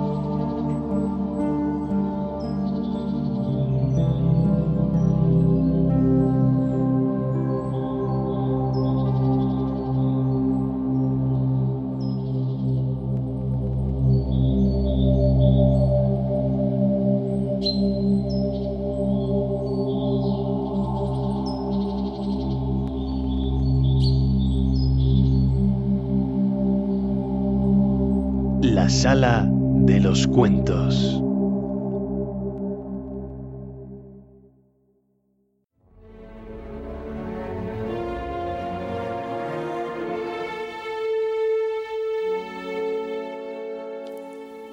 El viento frío de la noche sopló valle arriba. Ante ellos se levantaba una ancha sombra gris y había un continuo rumor de hojas como álamos en el viento. Los Lorien exclamó Legolas. Los Lorien. Hemos llegado a los límites del bosque de oro. Lástima que sea invierno. Los árboles se elevaban hacia el cielo de la noche y se arqueaban sobre el camino y el arroyo que corría de pronto bajo las ramas extendidas. A la luz pálida de las estrellas los troncos eran grises y las hojas temblorosas tenían un débil resplandor amarillo y rojizo. Los Lorien, dijo Aragorn, Qué felicidad oír de nuevo el viento en los árboles. Nos encontramos aún a unas cinco leguas de las puertas, pero no podemos ir más lejos. Esperemos que la virtud de los elfos nos ampare esta noche de los peligros que vienen detrás. Si hay elfos todavía aquí en este mundo que se ensombrece, dijo Gimli. Ninguno de los míos ha vuelto a estas tierras desde hace tiempo, dijo Legolas, aunque se dice que Lorien no ha sido abandonado del todo, pues habría aquí un poder que protege a la región contra el mal. Sin embargo, esos habitantes se dejan ver raramente y quizá viven ahora en lo más profundo del bosque, lejos de las fronteras septentrionales. Viven en verdad en lo más profundo del bosque, dijo Aragón, y suspiró, como recordando algo. Esta noche tendremos que arreglárnoslas solos. Iremos un poco más allá hasta que los árboles nos rodeen, y luego dejaremos la senda y buscaremos dónde dormir. Dio un paso adelante, pero Boromir parecía irresoluto y no lo siguió. ¿No hay otro camino? dijo. ¿Qué otro camino querrías tú? dijo Aragorn. Un camino simple, aunque nos llevara a través de setos de espadas, dijo Boromir. Esta compañía ha sido conducida por caminos extraños y hasta ahora con mala fortuna. Contra mi voluntad, pasamos bajo las sombras de Moria y hacia nuestra perdición. Y ahora tenemos que entrar en el bosque de oro, dices. pero de estas tierras peligrosas hemos oído hablar en Gondor, y se dice que de todos los que entran son pocos los que salen, y menos aún los que escapan indemnes. No digas indemne, pero sí sin cambios, y estarás más en lo cierto, dijo Aragorn. Pero la sabiduría está perdiéndose en Gondor, Boromir, si en la ciudad de aquellos que una vez fueron sabios, ahora se habla de así de los Lorien. De cualquier modo, no hay para nosotros otro camino, salvo que quieras volver a las puertas de Moria, escalar las montañas que no tienen caminos, o ir a nado y solo por el río Grande. Entonces adelante, dijo Boromir, pero es peligroso. Peligroso es cierto, dijo Aragón, hermoso y peligroso, pero sólo la maldad puede tenerle miedo con alguna razón, o aquellos que llevan alguna maldad en ellos mismos. Seguidme. Se habían internado poco más de una milla en el bosque cuando tropezaron con otro arroyo, que descendía rápidamente desde las laderas arboladas que subían detrás hacia las montañas del oeste.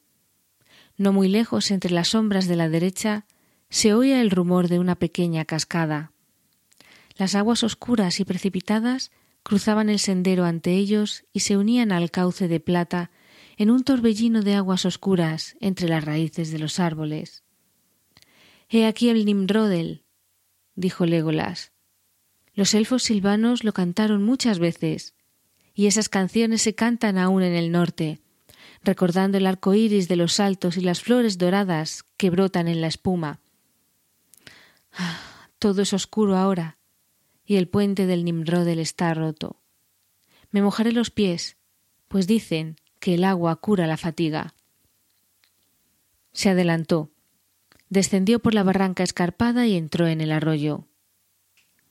Seguidme. gritó. El agua no es profunda. Crucemos. Podemos descansar en la otra orilla y el susurro del agua que cae nos ayudará a dormir y a olvidar las penas. Uno a uno bajaron por la ribera y siguieron a Légolas. Frodo se detuvo un momento junto a la orilla y dejó que el arroyo le bañara los pies cansados. El agua era fría y límpida, y cuando le llegó a las rodillas Frodo sintió que le lavaba la suciedad del viaje y todo el cansancio que le pesaba en los miembros. Cuando toda la compañía hubo cruzado, se sentaron a descansar, comieron unos bocados y Legolas les contó las historias de los Lorien que los elfos del bosque oscuro atesoraban aún, historias de la luz del sol y las estrellas en los prados que el río Grande había bañado antes que el mundo fuera gris. Al fin callaron y se quedaron escuchando la música de la cascada que caía dulcemente en las sombras. Frodo llegó a imaginar que oía el canto de una voz, junto con el sonido del agua. ¿Alcanzáis a oír la voz de Nimrodel? preguntó Legolas. Os cantaré una canción de la doncella Nimrodel, que vivía junto al arroyo y tenía el mismo nombre. Es una hermosa canción en nuestra lengua de los bosques y él aquí en la lengua del oeste, como algunos la cantan ahora en Rivendell. Legolas empezó a cantar con una voz dulce que apenas se oía entre el murmullo de las hojas. Había en otro tiempo una doncella élfica, una estrella que brillaba en el día, de manto blanco recamado en oro y zapatos de plata gris Tenía una estrella en la frente, una luz en los cabellos, como el sol en las ramas de oro de Lorien la Bella. Los cabellos largos, los brazos blancos, libre y hermosa era Lorien, y en el viento corría levemente, como la hoja del tilo. Junto a los altos de Minrodel, cerca del agua clara y fresca, la voz caía como plata que cae en el agua brillante. Por dónde anda ahora, nadie sabe, a la luz del sol o entre las sombras, pues hace tiempo que Nimrodel se extravió en las montañas. Un barco elfo en el puerto gris, bajo el viento de la montaña, la esperó muchos días, junto al mar tumultuoso. Un viento nocturno en el norte se levantó gritando, y llevó la nave desde las playas élficas sobre las olas que iban y venían, Cuando asomó la pálida aurora, las montañas grises se hundían más allá de las olas empenachadas, de espuma enceguecedora. Amroth vio que la costa desaparecía debajo y más allá de la ola, y maldijo la nave pérfida que lo llevara lejos de Nimrodel. Había sido antaño un rey élfico, señor del valle y los árboles, cuando los brotes primaverales se doraban en los Lorien la bella. Lo vieron saltar desde la borda como flecha de un arco y caer en el agua profunda como una gaviota. El aire le movía los cabellos y la espuma le brillaba alrededor.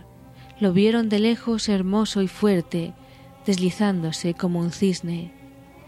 Pero del oeste no llegó una palabra, y en la costa citerior los elfos nunca tuvieron noticias de Amroth. La voz se le quebró a Legolas y dejó de cantar. No puedo seguir, dijo. Esto es solo una parte, he olvidado casi todo. La canción es larga y triste, pues cuenta las desventuras que cayeron sobre los Lorien, Lorien de las flores, cuando los enanos despertaron al mal en las montañas. Pero los enanos no hicieron al mal, dijo Gimli. Yo no dije eso, pero el mal vino, respondió Legolas tristemente. Luego, muchos de los elfos de la estirpe de Inminrodel dejaron sus moradas y partieron, y ella se perdió allá lejos en el sur, en los pasos de las montañas blancas, y no vino al barco donde la esperaba Amroth, su amante. Pero en la primavera, cuando el viento mueve las primeras hojas, aún puede oírse el eco de la voz de Nimrodel, junto a los saltos de agua de ese nombre. Y cuando el viento sopla del sur, es la voz de Amroth la que sube desde el océano, pues el Nimrodel fluye en el cauce de plata que los elfos llaman Celebrant, y el Celebrant en el gran Anduin, y el Anduin en la bahía de Belfalas, donde los elfos de Lorien se lanzaron a la mar. Pero ellos nunca volvieron, ni Nimrodel, ni Amroth. Se dice que ella vive en una casa construida en las ramas de un árbol, cerca de la cascada, pues tal era la costumbre entre los elfos de Lorien, vivir en los árboles, y quizá todavía lo hacen. Por eso se los llamó los Galadrim, las gentes de los árboles, en lo más profundo del bosque, los árboles son muy grandes. La gente de los bosques no habitaba bajo el suelo como los enanos, ni levantó fortalezas de piedra hasta que llegó la sombra. Y aún ahora podría decirse que vivir en los árboles es más seguro que sentarse en el suelo, dijo Gimli. Miró más allá del agua el camino que llevaba de vuelta al valle del arroyo sombrío, y luego alzó los ojos hacia la bóveda de ramas oscuras. Tus palabras nos traen un buen consejo, Gimli, dijo Aragorn. No podemos construir una casa, pero esta noche haremos como los Galadrim y buscaremos refugio en las copas de los árboles, si podemos. Hemos estado sentados aquí junto al camino más de lo prudente.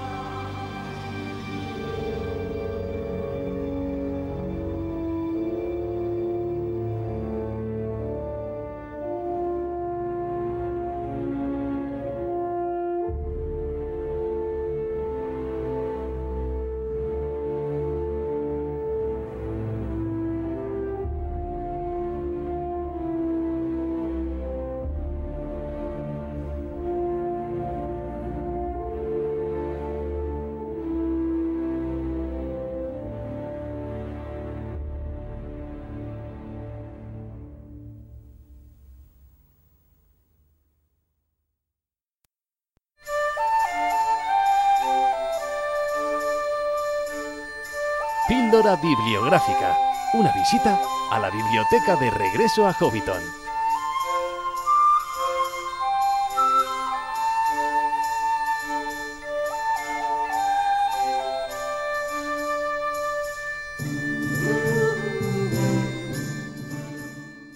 Hola a todos y bienvenidos a una nueva edición de la píldora bibliográfica. En esta ocasión Balin no ha podido acompañarnos porque, bueno, él como buen enano, pues Rivendell no es su sitio preferido del mundo, así que me voy a encargar yo esta vez eh, de la píldora bibliográfica. Mm, y voy a hablaros de un libro bastante chulo que me ha gustado mucho y que, he conocido recientemente. Se llama Las batallas de Tolkien y es del autor David Day. David Day es un autor canadiense bastante conocido por sus obras eh, sobre la vida y la obra de Tolkien.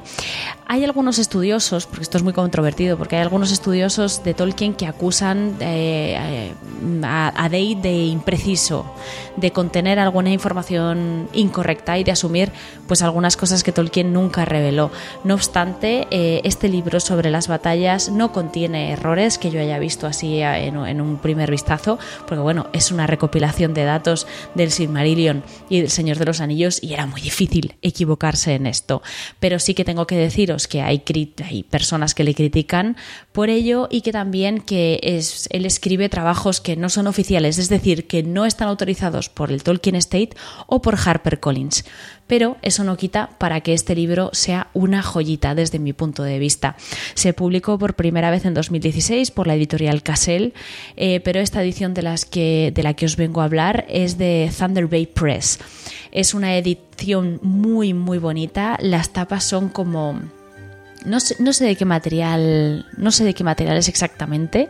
Creo que en Amazon lo llaman Flexibound, pero quiero decir, es, al tacto es como una especie de mezcla de como de cuero, sí podría ser como una especie de cuero, pero sin llegar a ser cuero, por supuesto, porque entonces costaría un pastizal. Eh, y no, son unos libros, es un libro bastante asequible. Eh, la editorial, em, la editorial Thunder Bay Press ha publicado cuatro libros eh, de David Day con diferentes temáticas, este de las batallas de Tolkien, uno de los héroes de Tolkien, el Atlas de Tolkien y el diccionario de Tolkien, cada uno en un color, muy bonitos todos, con unas portadas preciosas. Este del que vamos a hablar de las batallas de la obra de Tolkien, básicamente es un compendio de todas las batallas que han tenido lugar en la Tierra Media. Eh, según vemos en el índice, se divide en diferentes partes. Tienes las batallas de la época de los Valar, las batallas de la primera, de la segunda y de la tercera edad. Todo muy bien organizadito. Contiene el libro ilustraciones estratégicas de las batallas muy chulas, donde tienes el mapa del campo de batalla y la colocación de los diferentes ejércitos para que vayas eh, viendo cómo se distribuyeron así de un vistazo en los diferentes combates. Y también tiene ilustraciones muy bonitas de momentos puntuales, ya pues ilustraciones al uso, como quien dice, eh, no, no de mapas, sino de, personajes, de momentos, eh, de enfrentamientos, ¿no? La verdad es que son unas ilustraciones muy, muy bonitas.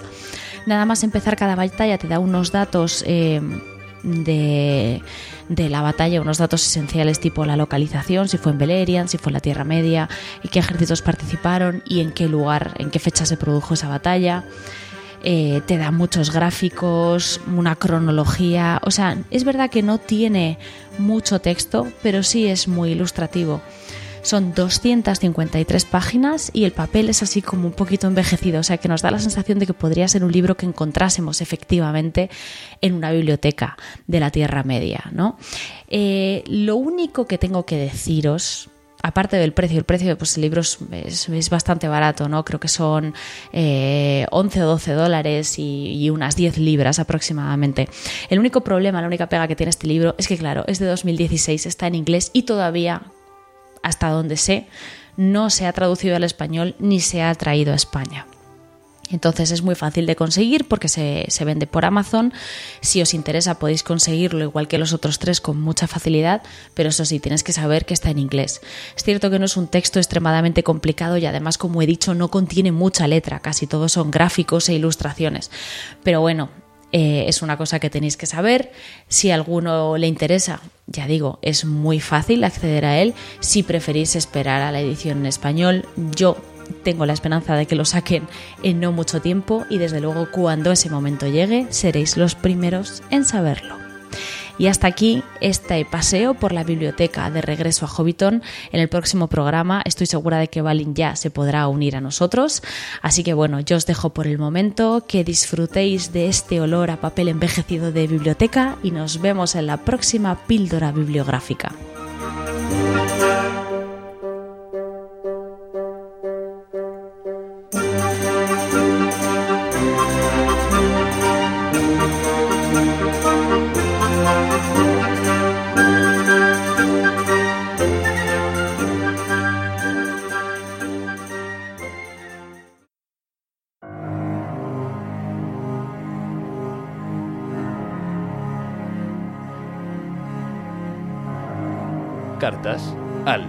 Al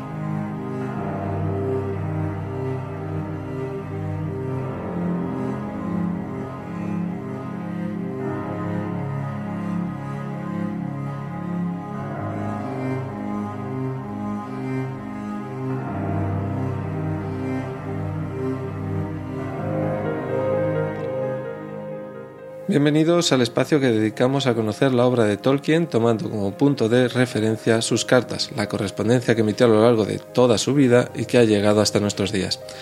En el episodio anterior ya hablé de los elfos y de su amor por la Tierra Media como una fuente de dolor o de perdición, y como en el presente episodio también se sigue hablando de los elfos, quería hablaros una vez más, continuar otra vez hablando de esta raza y comentaros otro de los vectores que configuraron su destino dentro de EA. En este caso voy a dejar que Tolkien hable acerca de el arte de los elfos, su pasión por la subcreación y los motivos, el sentido que ellos le otorgaban a este arte y a la belleza que creaban con él y vamos a empezar ya por escuchar al propio Tolkien definiendo cómo es el arte de los elfos y por qué es un elemento primordial en toda la cosmogonía que él inventó al crear Ea. Cómo su arte, el arte de estos elfos y su belleza, generó las piezas más maravillosas, como por ejemplo son los Silmarils, en los que no entra en esta ocasión porque Tolkien no, no define exactamente qué suponía la creación de estos Silmarils y cuál era el tipo de. cuál era la forma en la que el arte intervino en la creación de los Silmarils, no lo toca exactamente en las cartas, si lo hace en Silmarillion, por supuesto, y sí que me voy a centrar en los anillos de poder, estos elementos nacidos de la habilidad de los elfos y malditos para su historia y la del resto de los pueblos de la Tierra Media. Para hacerlo voy a eh, utilizar las cartas 131, 144 y 181, entre las que iré saltando mientras os voy leyendo sus textos. Así que sin más voy a empezar por leeros qué pensaba Tolkien, qué, consideraba Tolkien que era el arte y la belleza para la raza de los elfos que él había creado en sus textos. Y dice así. Los elfos representan, por así decir, los aspectos artísticos, estéticos y puramente científicos de la naturaleza humana elevados a un nivel más alto del que se ve hecho en los hombres. Esto es, le tienen un amor entrañable al mundo físico y un deseo de observarlo y comprenderlo por sí mismo y como otro, como realidad derivada de Dios en el mismo grado que ellos mismos, no como material susceptible de ser utilizado o como plataforma de poder. También posee una facultad subcreativa o artística de suma excelencia. Y continúa Tolkien en otro pasaje señalando que el contacto de los hombres con los elfos prefigura ya la historia de las edades posteriores, y un tema recurrente es la idea de que en los hombres, tal como son ahora, hay una partícula de sangre o herencia proveniente de los elfos, y que el arte y la poesía de los hombres dependen en gran parte de ella o es ella la que las modifica. Y siguiendo con las definiciones, en otro párrafo más Tolkien señala, ya directamente mencionando al arte y la belleza, señala que el arte y la belleza de los elfos es no ha empleado la magia coherentemente y por cierto, la reina de los elfos, Galadriel, se ve obligada a reconvenir a los hobbits por el empleo confuso que hacen de la palabra tanto en relación con las invenciones y las operaciones del, del enemigo como con las de los elfos. Yo no lo he hecho porque no existe palabra para designar a las últimas, pues todas las historias humanas han sufrido de la misma confusión. Pero los elfos han de demostrar en mis cuentos la diferencia. Su magia es arte, despojada de muchas de sus limitaciones humanas, más fácil, más rápida, más completa. Y su objetivo es el arte, no el poder, la subcreación, no el dominio y la reforma tiránica de la creación. Bueno, aquí ya podéis intuir que ya se empieza a mascar la tragedia. Y como esta faceta de los elfos, esta faceta artística, como la configuración de su arte, cómo va a desencadenar terribles males en la Tierra Media. Y es que así lo expone o lo presenta Tolkien en su carta 153 cuando señala que los elfos no son enteramente buenos ni tienen siempre razón, no tanto porque hayan flirteado con Sauron, como porque, con su ayuda o sin ella, fueron embalsamadores. Querían estar repicando y en la procesión a la vez, vivir en la mortal Tierra Media histórica porque habían llegado a amarla, y quizás porque allí gozaban de las ventajas de ser una casta superior y por tanto trataron de detener sus alteraciones y su historia, detener su desarrollo, mantenerla como un lugar placentero, incluso en gran parte un desierto, donde pudieran ser artistas. Y los abrumaron la tristeza y la nostalgia. Bueno, eh, quizás choque aquí esta definición que hace Tolkien, en la que representa a los elfos como embalsamadores, como preservadores, pero es así como los, los tenía él en la cabeza. El arte de los elfos pretendía, tal y como habéis escuchado hace un momento, preservar la naturaleza, la belleza, la, la belleza perdida de Ea y dejarla tal y como ellos la recordaban en la primera edad. Y fue precisamente este deseo de mantener las cosas como estaban a través del arte y la belleza las que eh, pudieron llevarles hacia eh, su momento más aciago, hacia el peor hacia la peor de sus caídas cuando participaron con Sauron en la creación de los anillos. Y así es como lo señala Tolkien cuando habla de las debilidades de los elfos y cómo esta debilidad por mantener con su arte el pasado se impregnó también de los anillos de poder. Y así lo señala Tolkien al señalar que la debilidad de los elfos en estos términos es naturalmente lamentar el pasado y no estar dispuestos a enfrentar el cambio, como si un hombre detestara un libro largo que todavía continúa y quisiera demorarse en su capítulo favorito. De ahí que, en cierta medida, se dejaran ganar por los engaños de Sauron, desearon tener cierto poder sobre las cosas tal y como son, lo que es muy diferente del arte, para hacer efectiva su particular voluntad de permanencia, detener el cambio y mantener las cosas siempre frescas y hermosas. Los tres anillos eran inmaculados, porque este objeto era bueno en su modo limitado. Incluía la curación de los verdaderos daños de la malicia, como también la mera detención del cambio, y los elfos no deseaban dominar otras voluntades, ni usurpar todo el mundo para su particular placer. Pero con la caída del poder, sus pequeños esfuerzos por preservar el pasado se desmoronaron. Ya no había nada para ellos en la Tierra Media salvo cansancio. El principal poder de todos los anillos por igual era el de evitar o disminuir la velocidad del deterioro, es decir, el cambio, visto por los elfos como algo lamentable, la preservación de lo que se desea o se ama, o la de su apariencia. Este es más o menos el motivo élfico. Pero destacaban también los poderes naturales del poseedor, acercándose así a la magia, un motivo que fácilmente puede corromperse y volverse malvado, como un deseo de dominio y finalmente tenían otros poderes más directamente derivados de Sauron, tales como volver invisible el cuerpo material o volver visibles las cosas del mundo invisible. Aquí podéis ver también cómo Tolkien eh, presenta una argumentación eh, parecida a la anterior, o que puede ser una deriva de la anterior. ¿no? Los elfos intentando embalsamar también la Tierra Media gracias a los anillos, estos tres anillos que eran inmaculados y que tenían como capacidad, como poder la de detener el cambio y mantener las cosas siempre frescas y hermosas. Como punto final de, este, de esta presentación, de esta argumentación que os he hecho acerca del el arte y cómo su concepción embalsamadora, en las propias palabras de Tolkien, del arte de los elfos, configuró la naturaleza y la historia también de la Tierra Media, quería comentaros, como decía hace un momento, unas últimas palabras que señala Tolkien, hablando acerca de los anillos en la tercera edad y cómo es este poder todavía, esta capacidad de arte de los elfos, cómo se presenta todavía eh, en pequeños trazos en el mundo de los hombres cuando ya lo vemos en la tercera edad en El Señor de los Anillos. Dice Tolkien, el anillo se ha perdido, para siempre según se espera. Y los tres anillos de los elfos, en posesión de guardianes secretos, resultan operativos por cuanto preservan el recuerdo de la belleza de antaño, mantienen enclaves encantados de paz donde el tiempo parece haberse detenido y el deterioro no avanza.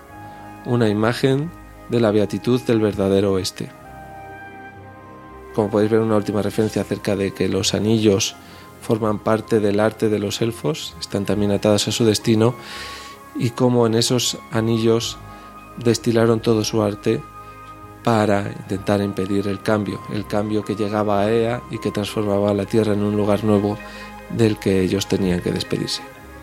Bueno, espero que hayáis disfrutado esta pequeña digresión sobre el arte de los elfos, su definición y de cómo ese arte embalsamador, que refiere Tolkien, ya lo he dicho varias veces, acabó dentro de los anillos y conformando también la historia de la Tierra Media. Nos vemos en la próxima edición de Cartas a Profesor. Un saludo.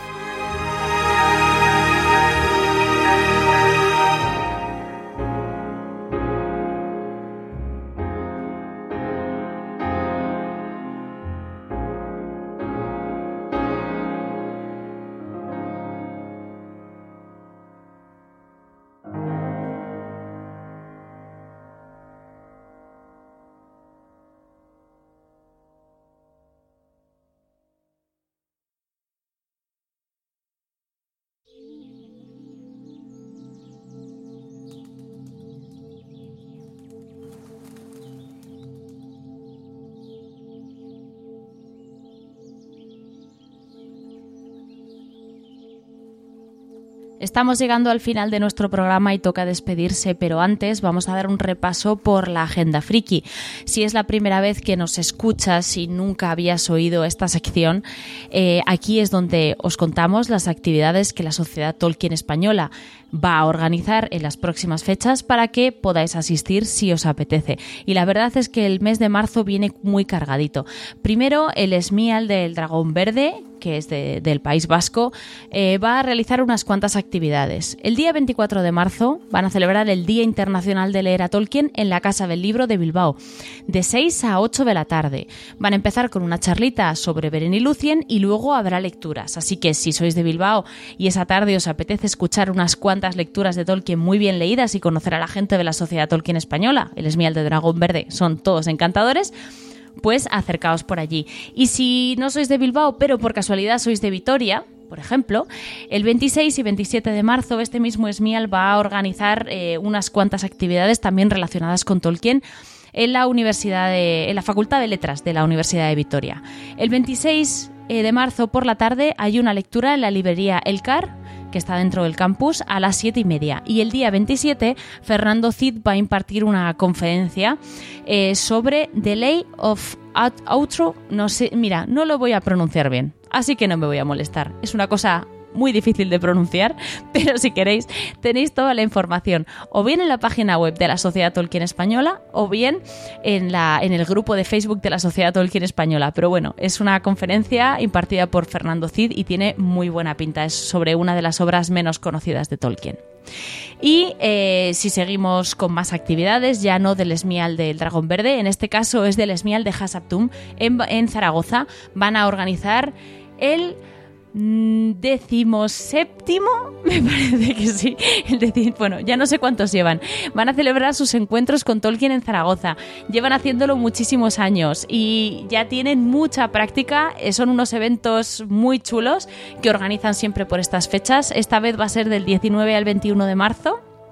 Y además, eh, el día 25 de marzo también van a hacer actividades, pero esta vez en el Multiverso Bar. Las actividades del 19 al 21 son en, el aula magna de la Facultad de Filosofía y Letras de la Universidad de Zaragoza. Entonces, eh, en estas fechas, del lunes 19 al miércoles 21, hay eh, diferentes charlas eh, por la tarde, alrededor de las 7, en el aula magna de la facultad. Y si no sois muy de charlas, pero si os apetece cantar, mm, brindar, eh, ir a un fotocall muy chulo, celebrar el día de leer a Tolkien y escuchar un montón de lecturas, pues el domingo 25 de marzo os esperan en el Multiverso Bar, desde las 6 de la tarde hasta las 9 de la noche. Como en el caso anterior, tenéis toda la información en la página web de la Sociedad Tolkien Española, www.sociedadtolkien.org, o bien en el Facebook de la Sociedad Tolkien Española. Ahí siempre lo colgamos todo, o sea que si tenéis alguna duda podéis mirar ahí. Pero por favor, si sois de Zaragoza o sois del País Vasco, acercaros alguna de estas actividades que van a estar muy chulas y de verdad os lo vais a pasar muy muy bien. Y ahora sí, hemos terminado con esta Tolkien Agenda y vamos a iniciar la despedida del programa. Vamos a resolver primero el enigma que os hemos planteado antes. Las casas de los elfos, por favor, eh, no era súper súper fácil, pero encontrar la respuesta sí era muy sencillo. Las tres casas de los Eldar más famosas, más importantes, bueno, las tres principales son los Banyar, los Noldor y los Teleri. Y estas os tienen que sonar, sobre todo los Noldor, porque son los protagonistas indiscutibles del Silmarillion y uno de los elfos Noldor más famosos es Feanor, que dio mucho, mucho de qué hablar, el creador de los Silmarils. Si te lo sabías de memoria, enhorabuena, eres tan friki como yo y como mucha otra gente muy, muy fan del Silmarillion. Y si no te lo sabías de memoria, pero mm, te hemos resuelto la duda y te hemos picado la curiosidad, tienes toda la historia de estos elfos en el Silmarillion. Habéis escuchado música de Gregoire Lorme, de Alex Pérez Mansergas, compuesta especialmente para este podcast, y también de Burumbil. La lectura, como siempre, a cargo de María José Rodríguez, con arreglos de Rafael Fortún, y las portadas, como no podía ser de otra manera, de Nai. Soy Elia Martel, ha sido un placer acompañaros en estas horas por el programa y me despido con una frase de Tolkien. Un simple sueño es más poderoso que miles de realidades. Nos vemos en el próximo Regreso a Hobbiton.